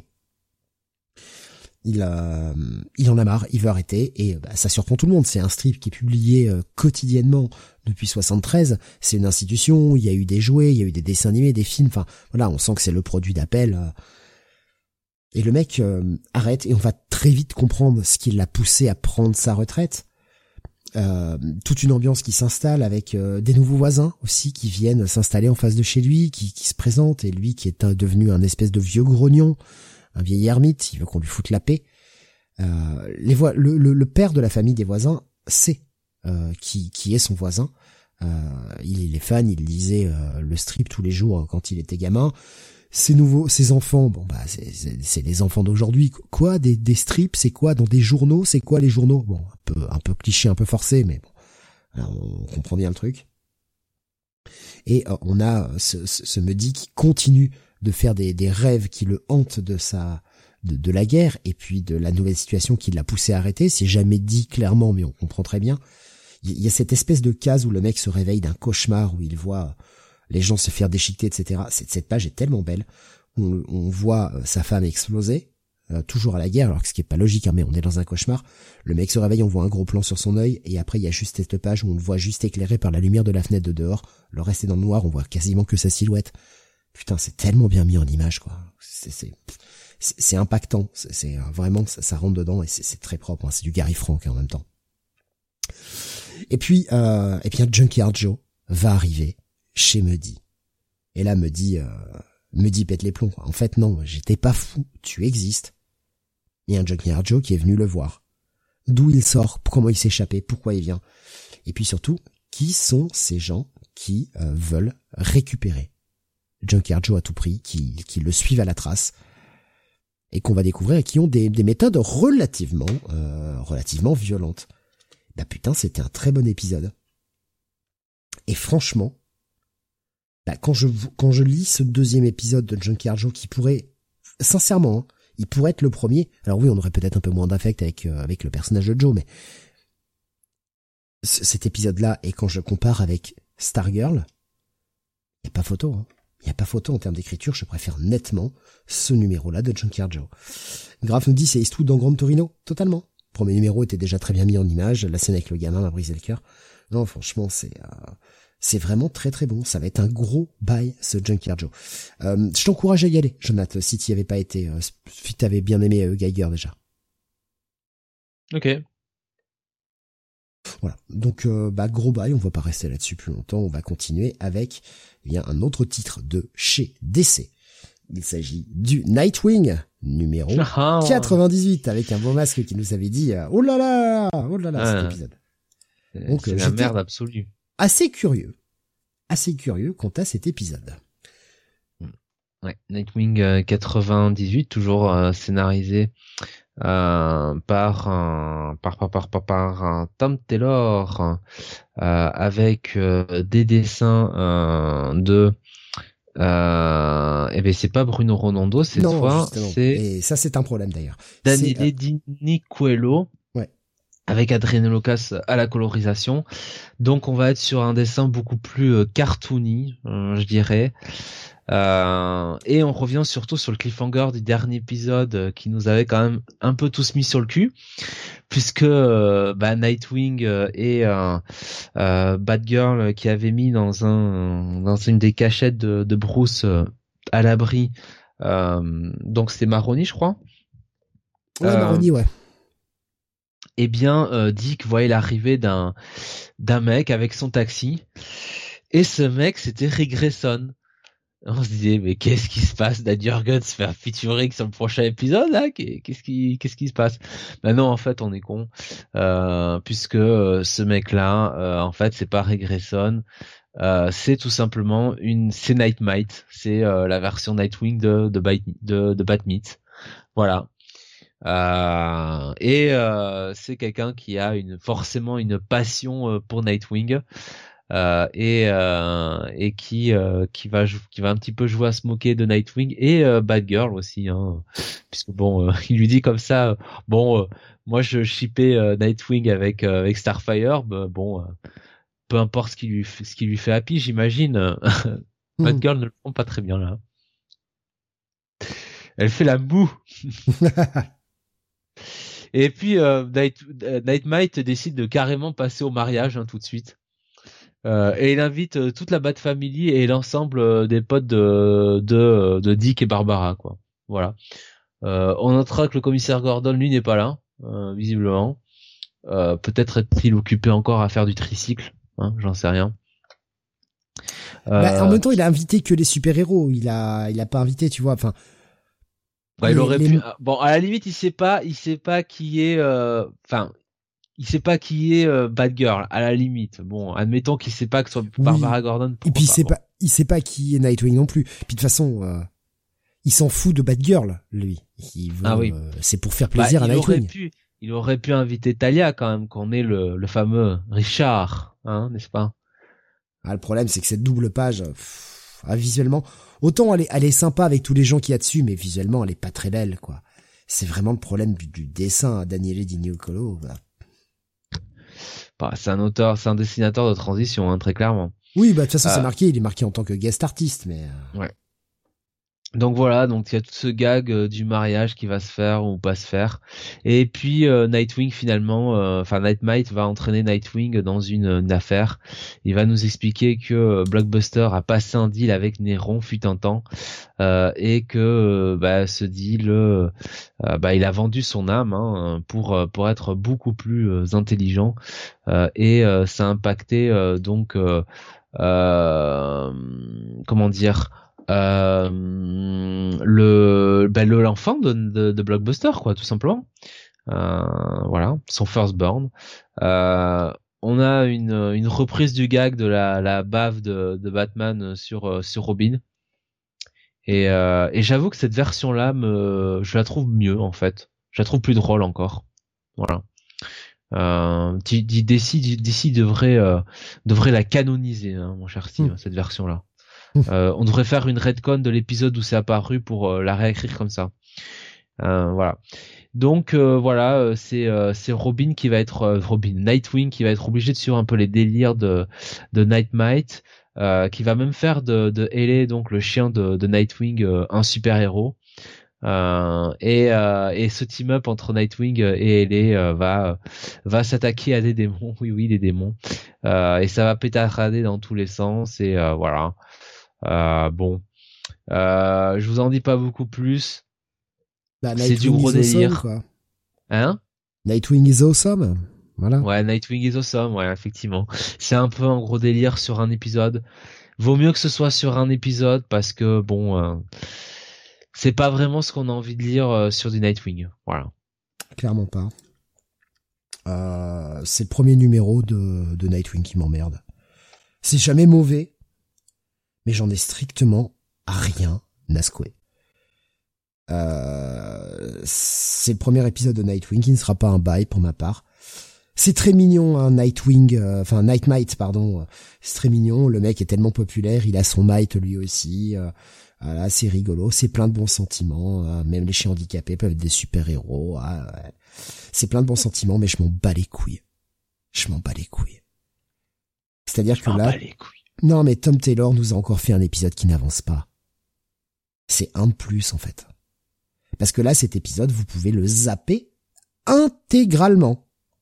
Il n'y a zéro, mais zéro avancée sur l'histoire. Et ça, par contre, ça, ça me casse les couilles. Même pas un petit truc qui fait que tu pourrais, tu devrais lire cet épisode si tu t'intéresses au run, tu vois. Même pas une petite avancée. Maroni n'est jamais là. Il y a rien qui se passe. C'est-à-dire que si jamais vous n'êtes pas des complétistes et que vous passez du 97 au 99, vous n'aurez rien raté. Et ça, pour moi, c'est un problème. C'est véritablement un problème il n'y a pas une mention qui est faite sur l'intrigue principale. Et ça va, ça va vraiment, euh, ça va impacter la note que, que je vais lui donner. C'est jamais mauvais, c'est très mignon, c'est plein de bons sentiments, mais je m'en contrecarre. Qu'est-ce que, qu'est-ce que vous voulez que je dise? Et en plus, c'est pas bon. Donc euh, voilà. Il n'y a pas grand-chose d'autre à dire, hein, de toute façon ça va être euh, grave qui me demande si j'ai si j'ai perdu mon âme. Non, j'aimerais juste que la série avance en fait. Parce que là, ça fait 20, 20 épisodes qu'il est dessus. Et, j'aime ce rythme un peu lent qui pose les bases et qui développe Nightwing. Est-ce que Nightwing est développé là? Pas du tout. Pas du tout. Tom Taylor s'est fait son kiff. C'est bien gentil, mais autant tu vois par exemple l'épisode de retour à à, à Bloodhaven l'épisode qui était en fait une espèce de grande frise, etc. Moi, ça me posait pas de problème. Je trouvais l'épisode bon parce qu'en plus, il s'attaquait quand même à l'histoire principale avec euh, Blockbuster, tout ça. Il y avait des trucs, tu vois, il y avait au moins une intégration. Et j'ai entendu les critiques de certains qui n'aimaient pas cet épisode et je les comprends. Mais au moins, il y avait quelque chose qui s'inscrivait dans le fil rouge. Et là, le fait qu'il y ait zéro mention au fil rouge, pour moi, c'est impardonnable. Pourquoi un épisode de ton run hormis un annual, ne touche pas à ton fil rouge? Surtout quand tu veux écrire une histoire au long cours, depuis longtemps. Parce que c'est le but. Le mec écrit une histoire. C'est même pas un annual, hein, c'est le 98, quoi. Mais c'est ça. Ça aurait été un annual, tu vois, j'aurais peut-être été un peu plus sympa. Mais là, c'est pas un annual. C'est un épisode de la série régulière. Et à partir du moment où c'est un épisode qui est intégralement zappable, où il n'y a zéro mention de quoi que ce soit qui touche le fil rouge, c'est gênant pour moi. C'est un peu gênant. Nico Chris, il dit 20 numéros, peut-être Taylor avait besoin de, souffler. J'entends, et je pense que c'est plutôt Bruno Redondo qui avait besoin de souffler. C'est pour ça qu'on a collé euh, Adriano Lucas et euh, non pas Adriano Lucas, pardon. Euh, ah mince. Euh, euh, Di, Di, Nicolo. ouais, voilà. Adriano Lucas, c'est le, le, coloriste. Et, et, et, ça j'entends, mais au moins fais mention de ton fil rouge. Tu vois, que, que, au moins ça s'inscrive dans un tout, quoi. Ouais. Bah à la limite, s'il voulait pas vraiment développer Nightwing, il pouvait faire, tu vois, un numéro sur Barbara, quoi. Je sais pas. Enfin, tu vois, euh, euh un truc où, où c'était plus le personnage de Barbara qui soit développé avec euh, l'aide de Nightwing. J'en sais rien. Enfin. À la rigueur. Ah, c'est vrai que c'est. Ouais. Bon, c'est pas très grave. Hein. Non, c'est pas grave, il y a pas mort d'homme. Moi, je, je, je continue d'encenser la série. Je suis juste très déçu par cet épisode. Je n'aime pas, j'ai l'impression quand même de m'être un peu fait baiser le cul. Mais euh, bon, c'est pas grave. C'est pas grave. Le reste de la série était cool. Voilà, je, suis déçu et j'essaie d'expliquer pourquoi je suis déçu et pourquoi cet épisode n'aura pas un bail et n'aura clairement pas une bonne note à mes yeux, même si l'épisode est parfaitement lisible. Il y y a rien de mauvais dans cet épisode mais tu aurais pu, euh, tu peux remplacer tous les personnages par un d'autre, ça change rien à l'histoire. C'est ça le truc. Il y a la fille de Blockbuster, euh, quand même, nous dit Graf, elle va peut-être être réutilisée. Spoiler alert, je suis sûr que non. Je suis certain que non. C'est un personnage qu'on va oublier aussitôt qu'elle est arrivée. Ah oui. À mon avis, ça c'est euh, vraiment juste pour avoir une petite gamine dans l'histoire, quoi. Alexa nous dit que ça arrive au 101, d'accord, mais au 98, tu devrais faire une montée pour le 100. Et là, je suis assez d'accord. Je suis assez d'accord. En plus, le prochain, c'est un annuel. Ah, bah bravo. Moi, moi, ces histoires de... Euh, il faut faire tout péter au numéro 100 ou comme ça, je m'en fous un peu, quoi, en fait. Alors, ça reste une tradition, ça reste un numéro marquant, un chiffre marquant. Il faut qu'il y ait un impact à ton numéro. Donc euh, bah ouais, moi je suis euh, je suis sur ma fin et euh, vraiment hein, visuellement j'ai pas du tout aimé donc et je parle pas de, du, personnage de Night Knight hein, qui bah qui qui est dessiné comme un petit cartoon et ça c'est très bien et à la rigueur il est très mignon mais le reste des personnages je les ai pas trouvés très jolis quoi donc bah je vais être sur un un gros check it moi. Moi un check it. Voilà. Là la petite déception quoi. C'est pas grave pas grave, encore une fois, ça ne rend pas les, euh, les 19 autres numéros moins bons. J'aurais juste aimé que ça continue sur la même vague, mais c'est pas grave. Allez, on continue, on approche un peu de la fin quand même. Euh, euh le review 12 sur 14, voilà. Le retour, et alors, euh, ça je l'attendais pas, sincèrement, je l'attendais pas. Le retour de Resident Alien, avec une nouvelle mini-série qui s'appelle The Book of Love. Alors Resident Alien, c'est un truc dont j'ai pas forcément beaucoup parlé. J'en ai parlé un petit peu au début de, au début de quand ça commençait à sortir euh, chez Dark Horse. Et puis par la suite, j'ai lu un peu plus tard, plutôt en mode TPB. Et euh, c'est une série de TPB. Excusez-moi. Pardon. C'est une série de TPB que j'aime beaucoup. Un univers que j'aime beaucoup, euh, développé par Peter Hogan et Steve Parkhouse. Peter Hogan s'occupant plutôt de la partie script et Steve Parkhouse du, du dessin. Et le principe, c'est qu'on a euh, cet alien hein, que vous voyez sur la cover qui est arrivé sur Terre, qui s'est craché et euh, bah, qui est obligé de se cacher au milieu des humains et qui est arrivé dans la petite ville euh, de Patience. Comme ça que s'appelle cette ville. Et bah, il a remplacé le médecin qui venait de partir. Et pour la plupart des humains, il apparaît en tant qu'être humain. Voilà, il a un espèce de camouflage qui fait que les humains le voient en être humain. Mais il y a une personne sur un million sur qui ce camouflage ne marche pas. Et la fille que vous voyez sur la cover, eh bien, dès le départ, arrive à de temps en temps à le percevoir en tant qu'alien. Ils vont avoir vécu tout un tas d'aventures. On est quand même à la septième mini-série sur cet univers. Et euh, les choses ont avancé. Et euh, cet alien est un fan de mystère, est un fan de d'enquête. Voilà, le mec adore les, les, romans policiers, etc. Et dès qu'il y a une petite enquête à faire, essaye d'aider à la résoudre parce que c'est un truc qu'il fait kiffer. La dernière mini-série, paraissait être la dernière. C'était annoncé comme le chapitre final. Donc on avait une conclusion qui était quand même satisfaisante, qui pouvait toujours laisser une porte ouverte à quelque chose d'autre, mais on était sur une conclusion. Donc quand j'ai vu que ça revenait, ça a été une véritable surprise pour moi. Et comme j'adore cet univers, bah, j'y suis retourné. Euh, et on va reprendre vraiment à la fin de, de, de la dernière mini-série. Alors je vais être obligé de spoiler un petit peu. Sinon, je vais pas pouvoir en parler. À la fin de la mini-série, il y avait un, agent du FBI qui traquait cet alien et qui avait réussi à retrouver sa trace. Malgré euh, le fait qu'on essaye de brouiller les pistes, le mec retrouvait sa trace. Sauf qu'il a bien compris que c'était pas du tout un alien qui était là pour envahir euh, la Terre. Au contraire, que le mec était plutôt cool et qu'il y avait absolument pas de plan de conquête ou quoi que ce soit. Et le mec a fini par se ranger du côté de l'alien, à tel point que quand Harry, donc l'alien, a voulu aller repartir sur sa planète, enfin, après des, mois et des mois à attendre que bah, qu'on vienne le chercher, des années même, euh, on venait enfin le chercher et euh, il allait pouvoir repartir. Et l'agent du FBI ben, va devenir l'espèce de messager de la Terre, c'est-à-dire que c'est celui qui va repartir avec les aliens, tandis que Harry va décider de rester sur Terre parce qu'il ne se sent plus justement alien. Il est un peu trop humain euh, pour repartir.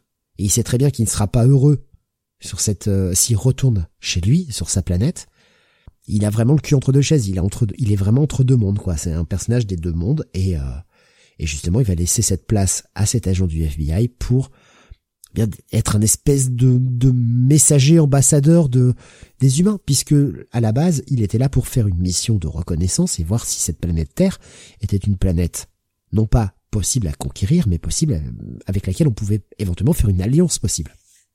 Euh, donc voilà, c'était comme ça. Mais euh, bah, le, l'agent du FBI lui avait dit planque euh, planque mon SUV et euh, t'inquiète pas, tu t'en débarrasses et et les gens vont penser que voilà j'ai changé de crèmerie, ils vont me chercher un petit peu au départ et puis après ils oublieront très vite. Effectivement, quand on reprend le quand on reprend le, cette nouvelle nouvelle nouvelle mini-série, le premier épisode de cette nouvelle mini-série, on retrouve deux autres agents du FBI qui ont retrouvé le SUV de, de, de cet agent et qui essaye d'enquêter un peu où le mec est passé, quoi. Et malgré qu'il avait fait son rapport que dans la ville de patience, non, il n'y avait pas de piste à suivre, eh bien, euh, il décide quand même d'aller voir un peu ce qui se passe. Et pendant ce temps-là, arrive à enfin, enfin, euh, eh bien, avancer réellement avec ce qui est devenu sa petite amie. Et c'est juste, pour un premier épisode, on replonge dans l'univers, euh, la dernière mini-série était sortie euh, début 2021, la fin de la dernière mini-série, donc euh, il y a quand même du temps qui s'est passé. On reprend, les personnages sont là, on reprend cette ambiance. Et c'est vrai que pour le moment, ça c'est un peu le défaut, c'est que pour la fin de ce premier épisode, bah on n'a pas un méga cliffhanger qui te donne envie de retourner voir la suite. Si tu ne connais pas l'univers de la série, si tu n'y es pas habitué, tu te dis je reste un peu sur ma fin. Moi je connais l'univers de la série, j'ai vraiment dévoré toutes les toutes les mini-séries, tous les TPB et eh bah ben, putain, euh, je, suis accroché. Même si, effectivement, j'aurais aimé une accroche un peu plus forte. Je, je vais pas le cacher, j'aurais vraiment aimé une accroche un peu plus forte à la fin de ce premier épisode. Je me demande si, justement, sur cette mini, on n'est pas en train de se diriger un peu sur les personnages un peu secondaires. Donc euh, voilà, je j'aime beaucoup moi après je, je, suis très friand de cet univers que je trouve très mignon que je que j'adore. Vraiment. Et si vous avez jamais lu Resident Alien, je vous encourage follement à, le lire. C'est vraiment une très très bonne, euh, un très très bel univers que, que je, que je...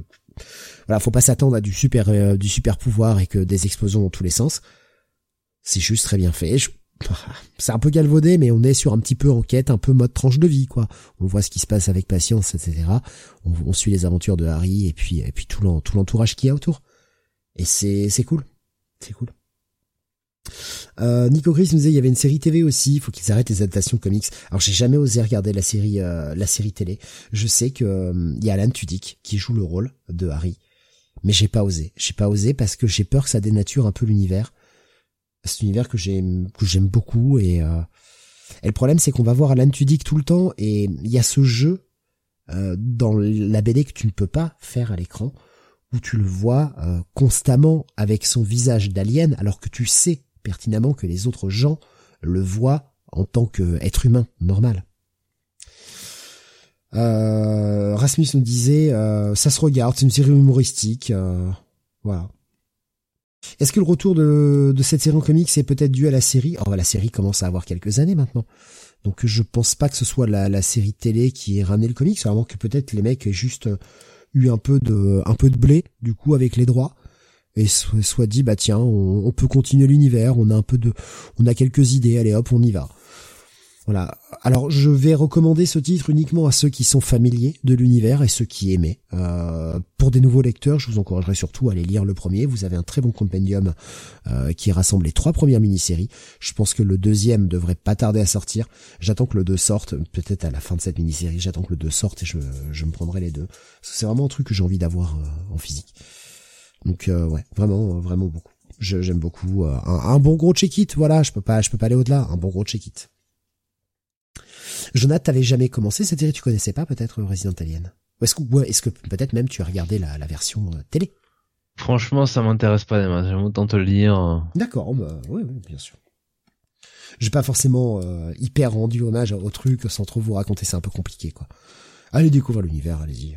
Et t'avais pas testé la, la série télé? J'ai dû voir un ou deux épisodes, mais pas beaucoup plus. Ok, ok, ok ça me semblait pas pas déplaisant au demeurant. D'accord. Eh bien, on va continuer. Euh... Rasmus qui dit si si t'as bien vendu le truc. Ah ok, bon bah tant mieux. Mais euh, je suis désolé, hein, j'étais parti dans mon truc. C'est vrai que c'est c'est plus facile quand on connaît l'univers. Si je vous fais découvrir, c'est pas forcément simple. Il y a il y a plein de personnages, il y a vraiment euh, toute la petite ville qui gravite. Il y a plein de petites intrigues qui sont vraiment cool quoi. Mais oui, on est sur grosso modo une tranche de vie, même si c'est pas forcément exactement ça, mais c'est ce qui va s'en rapprocher le plus quoi. Et c'est chez Dark Horse, rappelons-le. Mini-série en 4, hein, c'est déjà annoncé euh, tout de suite. Jonathan, l'avant-dernier titre pour ce soir. Alors, est-ce que vraiment, est-ce que vraiment je peux m'attendre à des surprises avec la sortie de ce She-Hulk numéro 8 Eh bien, la réponse est oui. Puisque un She-Hulk numéro 8, toujours euh, scénarisé par euh, G... Par Rainbow Rowell, par contre, je vais jamais y arriver. Rainbow Rowell avec des dessins de Takeshi Miyazawa et une colorisation de Rico Renzi. Donc c'est pas Takeshi Miike, ça va. Alors, euh, je ne, je ne relève pas. Euh, du coup, souvenez-vous que dans l'épisode précédent, on avait euh, un semblant de fil rouge, hein, puisqu'on retrouvait des personnages qu'on avait découverts dans les précédents épisodes de de, de She-Hulk, de personnages étranges qu'on avait vus dans un parc, et, euh, et on les retrouvait à la fin de l'épisode et ils capturaient tout simplement She-Hulk à la fin de l'épisode. C'était le gros cliffhanger. Euh, et ces deux personnages bizarres c'était un espèce de gros malabar euh, qui ressemblait un peu à Hulk et une fille toute petite avec une grosse tête. Et ben en fait on va euh, ben, c'est leur origin story cet épisode. On va découvrir qui ils sont.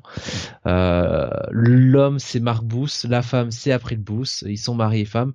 Ce sont des des bio ingénieurs. euh, et euh, ils veulent tout simplement obtenir euh, voilà des super pouvoirs. Voilà c'est leur c'est leur rêve. Et ils vont travailler pour. Et ils vont décréter que bah, finalement la manière la plus efficiente pour arriver à obtenir des super pouvoirs et garder le contrôle c'est de le faire façon She-Hulk façon Jennifer Walters. Euh, et donc, euh, bien, euh, leur but c'est de récupérer un petit peu le, sang de Jennifer Walters parce qu'ils ont en fait identifié les Hulk et ses dérivés comme bah, les super-héros au pouvoir les plus le, meilleur rapport qualité-prix, si je puis exprimer comme ça, quoi, entre force, puissance, facilité à obtenir et contrôle. Donc on va aller voir, voilà, travailler en cela essayer de récupérer, essayer de récupérer ses pouvoirs. On va les voir euh, surtout échouer euh, à développer ses pouvoirs puisque bah, l'expérience euh, qui qu'ils ont tenté sur eux bah, ne marche pas puisque ça a donné ce qu'ils sont aujourd'hui. voilà.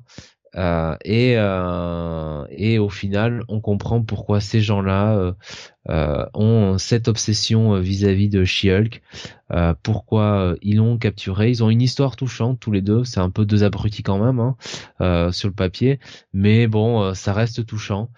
Et surtout, ben, on aimerait savoir qu'est-ce qui va advenir de notre bonne She-Hulk? Et quel rôle euh, et quel rôle euh, final va-t-elle jouer? Puisque les deux les deux personnes en l'occurrence sont euh, alors sont dans des états un petit peu bah comment dire différents de ce qu'ils voulaient obtenir à la base et est-ce qu'ils peuvent revenir en arrière? Je ne sais pas même avec Jennifer capturée donc c'est intrigant. On n'est pas sur un épisode de tranche de vie ici. on est sur un épisode où il y a de l'intrigue quand même, où il y a des développements de personnages. Bon, voilà, c'est euh, c'est déjà plus euh, plus euh, alléchant, c'est déjà plus sympa à lire. Ça ne restera pas non plus la lecture de l'année, hein, on va pas se mentir. Mais mais Mon Dieu, un semblant d'histoire, au secours. je dois bien avouer que euh, c'est un euh, entre un entre un check it et un check it plus, c'est un check it satisfaisant quand même. Voilà. Donc c'est déjà un progrès. Ouais. Et avec ah, il n'aura fallu attendre que le huitième épisode pour qu'il se passe un truc, quoi. Mais euh... bah, oui, quand même. Ouais. Pas convaincu, hein. franchement pas convaincu. Puis euh, on a bien vu dans les épisodes précédents qu'à chaque fois qu'il commençait à se passer un truc, genre attention il va se passer un truc, bon bah juste après c'était de la grosse merde et euh, on revenait, euh, on revenait à du rien quoi. Donc bon, je ouais encore une fois je reste pas convaincu. J'attendrai que tu lises le 9 et que tu en, tu en parles, Jonathan. Je... Pour le moment 6 et 7 ne m'ont pas donné envie. Bon, cet épisode 8 euh, un peu plus, mais euh, juste un peu quoi. Mais je pense que ça c'est trop tard, je pense que ça y est, la magie est cassée quoi pour moi. À moins que le numéro 9 soit ton coup de cœur de la semaine, tu vois, en mode putain c'est le meilleur épisode qu'on ait jamais lu euh, sur She-Hulk. Est-ce que tu y crois déjà? Non, mais j'ai pas, j'ai pas grand chose de plus à dire, hein, de toute façon là-dessus. Pardon, je, j'attendais que tu me la poche, je voulais essayer de me moucher en discrètement. Nico Chris disait euh, trop de choses à lire pour m'y remettre. Ouais, je comprends. Je comprends. Allez, on va attaquer le dernier épisode pour ce soir. Euh, le dernier épisode pour ce soir, il s'agit d'un titre d'essai Superman Batman World's Finest numéro 9, la série de Mark Wade avec donc un neuvième épisode euh, bah, qui, qui, qui va lancer un petit peu sur autre chose. Hein. Et on avait vu hein, qu'on devait avoir le retour du Joker. Et effectivement, vous le voyez sur la cover, le retour du Joker. Euh, alors écrit par Mark Wade, est-ce que le Joker sera mieux ou pas? On est toujours dans cet arc euh, où on a le l'espèce de, gamin qui vient d'une autre dimension, qui est plus ou moins comme Superman, qui a des pouvoirs euh, euh, d'électricité, on sait pas trop, qui s'appelle Thunder Kid, qui va essayer d'avoir des mentors, que ce soit de Batman, de Superman, mais aussi euh, des compagnons de, de super héros, de super héroïques avec les Teen Titans, avec lesquels il va aussi aller faire des trucs. Donc Mark Wade au scénario, Dan Mora au dessin, Tamra bon vilain à la colo. Je dois bien avouer que c'est un épisode qui est sacrément chiant honnêtement, c'est le premier épisode de World's Finest où je me fais autant chier. Alors c'est peut-être que je suis malade, peut-être que tu y as vu mieux que moi, Jonath, euh, j'espère, parce que putain, j'ai trouvé ça long, mou et chiant. Oh là là, puis qu'est-ce que je m'en contrefous de ce personnage? Je le trouve de plus en plus insipide, là, ce Thunder Kid qui... Euh, bah qui on le voit au départ avec un Batman euh, qui va aller affronter le Ratcatcher et voilà, qui va apprendre des certains trucs de Batman, alors que Batman lui avait dit non, tu regardes simplement, t'interviens pas, il peut pas s'empêcher d'intervenir. On a un, Joker qui travaille avec euh, The Key pour euh, un plan particulier. Bon, déjà, on s'en fout d'être pour vivre le Joker, mais bon, c'est pas grave, tant pis, c'est là. Et puis Superman qui va aller quand même chercher des conseils de mentoring auprès de Flash. Bon, voilà. Et un Thunder Kid qui, euh, peut, qui, qui pète les plombs et qui a tendance à vouloir buter les gens. Euh, mais qui a encore, euh, comme d'habitude, il a des traumas un peu plus profonds. Mais je sais pas, ça ne fonctionne pas. Alors euh, c'est peut-être moi qui suis qui suis pas dedans, qui suis trop malade. Qu'est-ce que t'as pensé de ce, ce neuvième épisode, Jonathan? Oh, sans plus, moi aussi le nouveau personnage sidekick, bon, il, m'embête pas, il m'embête moins que toi, mais oui, bon, on, s'en passerait assez. Après, bon, l'histoire, à partir du moment où on a le retour du Joker, déjà, bon, ça me faisait bien grincer des dents. Et puis euh, oui, c'est vrai que pour un World's Finest, ça fait quand même beaucoup de personnages d'un coup. Même si c'est sympa de retrouver les, les Teen Titans. Ouais, c'est pas euh, c'est pas oufissime quoi. C'est pas super intéressant, hein, on va pas se mentir. Voilà, c'est bah sympathique sans plus. Non, puis les, les couches qu'on ajoute, tu sais, en mode oui, mais en fait, c'est un peu moi qui ai tué mes parents, je me sens responsable, machin. Il nous faisait déjà le coup précédemment de ah je me sens responsable parce qu'ils m'ont envoyé dans la navette tout seul alors qu'eux ils sont pas partis. Et puis là ah bah en fait je me sens responsable parce que on rajoute une couche supplémentaire. Ouais, ça ne fonctionne pas. Sachant que c'est un personnage qui n'est plus là aujourd'hui et que ça se passe toujours dans le passé. Comment peut-on s'intéresser à ce personnage? Comment peut-on avoir envie de suivre puisqu'on sait qu'il sera pas là? Puisqu'on sait qu'il sera clairement mort. Et c'est pas la situation que l'on voit sur la dernière page, ce gros cliffhanger qui va nous donner envie d'aller suivre le truc, quoi. Je sais pas, j'ai trouvé ça pauvre. je sais pas où Mark Waid va avec cet arc en fait. Autant le premier, je voyais un peu le truc. Euh, et puis bah, on a on a l'annonce de Batman et Robin et on voit que le mec continue sur son premier arc tout ça, mais mais là franchement je vois pas où ça va. Vraiment que je vois pas où ça va quoi. Et puis avoir un, ce Superman là qui, est en train de se poser des questions avec un, un, un, Barry qui le remet à sa place en mais attends mais t'as t'as fait du tutorat pour euh, pour Supergirl. Ouais mais c'était pas pareil mais c'était pas pareil de quoi? Même âge ouais Supergirl était plus vieille. Ben non elle était pas plus vieille Supergirl quoi. Bah, je sais pas je je me demande s'il a vraiment envie d'écrire cet arc là quoi. C'est bizarre je, ouais, je, suis vraiment resté sur ma faim sur cet épisode-là. C'est, vraiment dommage. Bon, tant pis quoi. C'est, euh... j'ai, je, je, ouais, j'ai pas aimé cette lecture. Vraiment, c'est le premier épisode qui me déçoit à ce point. Tu vois. Voilà, quelques petites déceptions cette semaine. Hein. Je, bon, on va être sur un, un petit check-it. Ça va pas être non plus un pass absolu, pas du tout, mais. Ouais, un check-it. C'est vraiment l'épisode qui m'emmerde, quoi. J'ai envie qu'on passe à autre chose parce que ce personnage m'en fout, quoi. Et le problème, c'est que même quand il essaie de nous l'écrire, il ne le rend jamais attachant, je trouve. Et c'est ça qui me pose problème, en fait. Quand tu regardes la caractérisation de Thunder Kid, jamais ce personnage est attachant. Au tout départ, en mode, ah, mais mes parents m'ont envoyé, tu sais, le, le, fait de le rapprocher de Superman. Ok. Mais là, euh, le côté euh, je défonce tout le monde, je me laisse emporter, le mec est colérique, euh, le mec nous rajoute ah bah en fait je vous avais pas dit, mais les parents, je me sens responsable de leur mort parce que j'ai fait ça machin. Jamais le personnage, t'as l'impression qu'il a bon fond et qu'il est attachant. Ah, ah, c'est peut-être moi qui le ressens mal, peut-être que t'as pas ressenti du tout la même chose, Jonathan, mais bah qu'il a un bon fond si. Après bon, est-ce que est-ce que vraiment il est il est charismatique? Non, effectivement non, je trouve pas. Ouais. Bon. Euh... Tiens, Rasmus qui te pose une, euh, une petite question. Euh, euh, je vais pas répondre. Est-ce que tu as maté Kamen Rider Black Sun? Oui, j'ai raté. Ça dit j'ai raté quelques émissions, donc je sais pas si tu en as déjà parlé. J'ai j'ai radé euh, Black Sun et je trouvais que c'était dans dans la lignée de de Kamen Rider Amazon. Je trouvais que c'était moi, j'ai, j'ai bien aimé. Euh, alors, je sais que la fin a fait euh, grincer, euh, grincer un peu des dents. Bon, moi, pour pour un, objet pris, on va dire en autocontenu, hein, on va dire pour une saison unique, moi, je trouve que ça faisait le job. Hein, c'était, bien. C'était un bel hommage à, à la série Black Sun. D'accord. Bah, voilà, j'espère qu'il a. Bah, bah, il te remercie pour cette réponse. Mais je, je, je lui en prie, mais est-ce que lui a regardé surtout ça qui nous intéresse Il nous mettra la réponse. Hein. Eh ben il va, il va nous répondre, hein, je pense.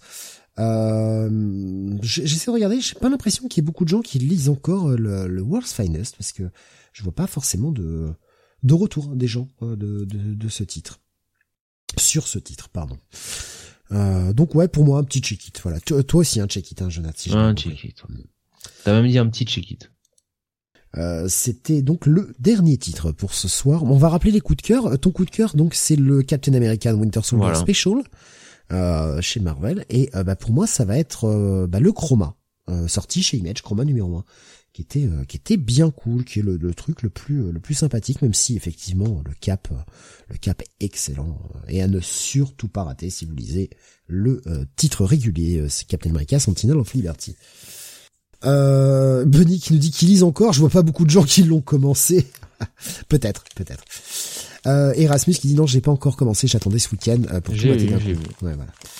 Bah, je, je, je, réponds pour les gens qui, qui écouteront en replay évidemment et qui n'auront pas forcément le chat sous les yeux, surtout que avec les, quelques semaines de retard hein, que j'ai sur les montages, j'en suis désolé. Euh, ça va être un peu plus compliqué pour retrouver les messages du chat, mais bon, voilà. Euh, en tout cas, voilà qui va conclure notre 611e numéro de Comics Weekly. Euh, ouais, faudrait que je regarde, mais là, j'aurais clairement pas le temps. Euh, honnêtement, déjà, je bosse le week-end, donc ça va être compliqué, quoi.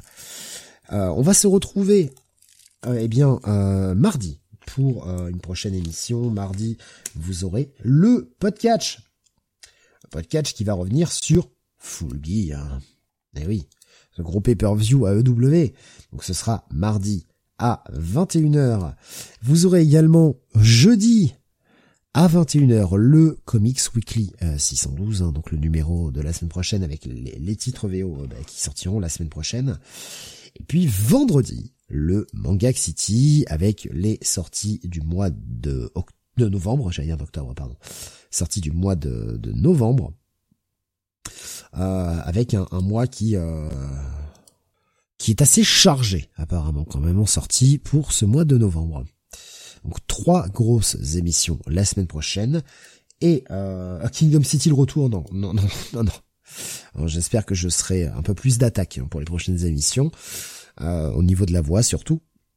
Et euh, même si on vous l'annonce pas tout de suite, je vous encourage très fortement à réserver euh, un créneau le lundi soir à 21h, bien pour une émission que l'on fera, qui sera un petit peu un petit peu à part, un petit hors série avec un, entretien, voilà que, que l'on diffusera en direct. Donc voilà, on vous annonce déjà réserver votre lundi 28 au soir.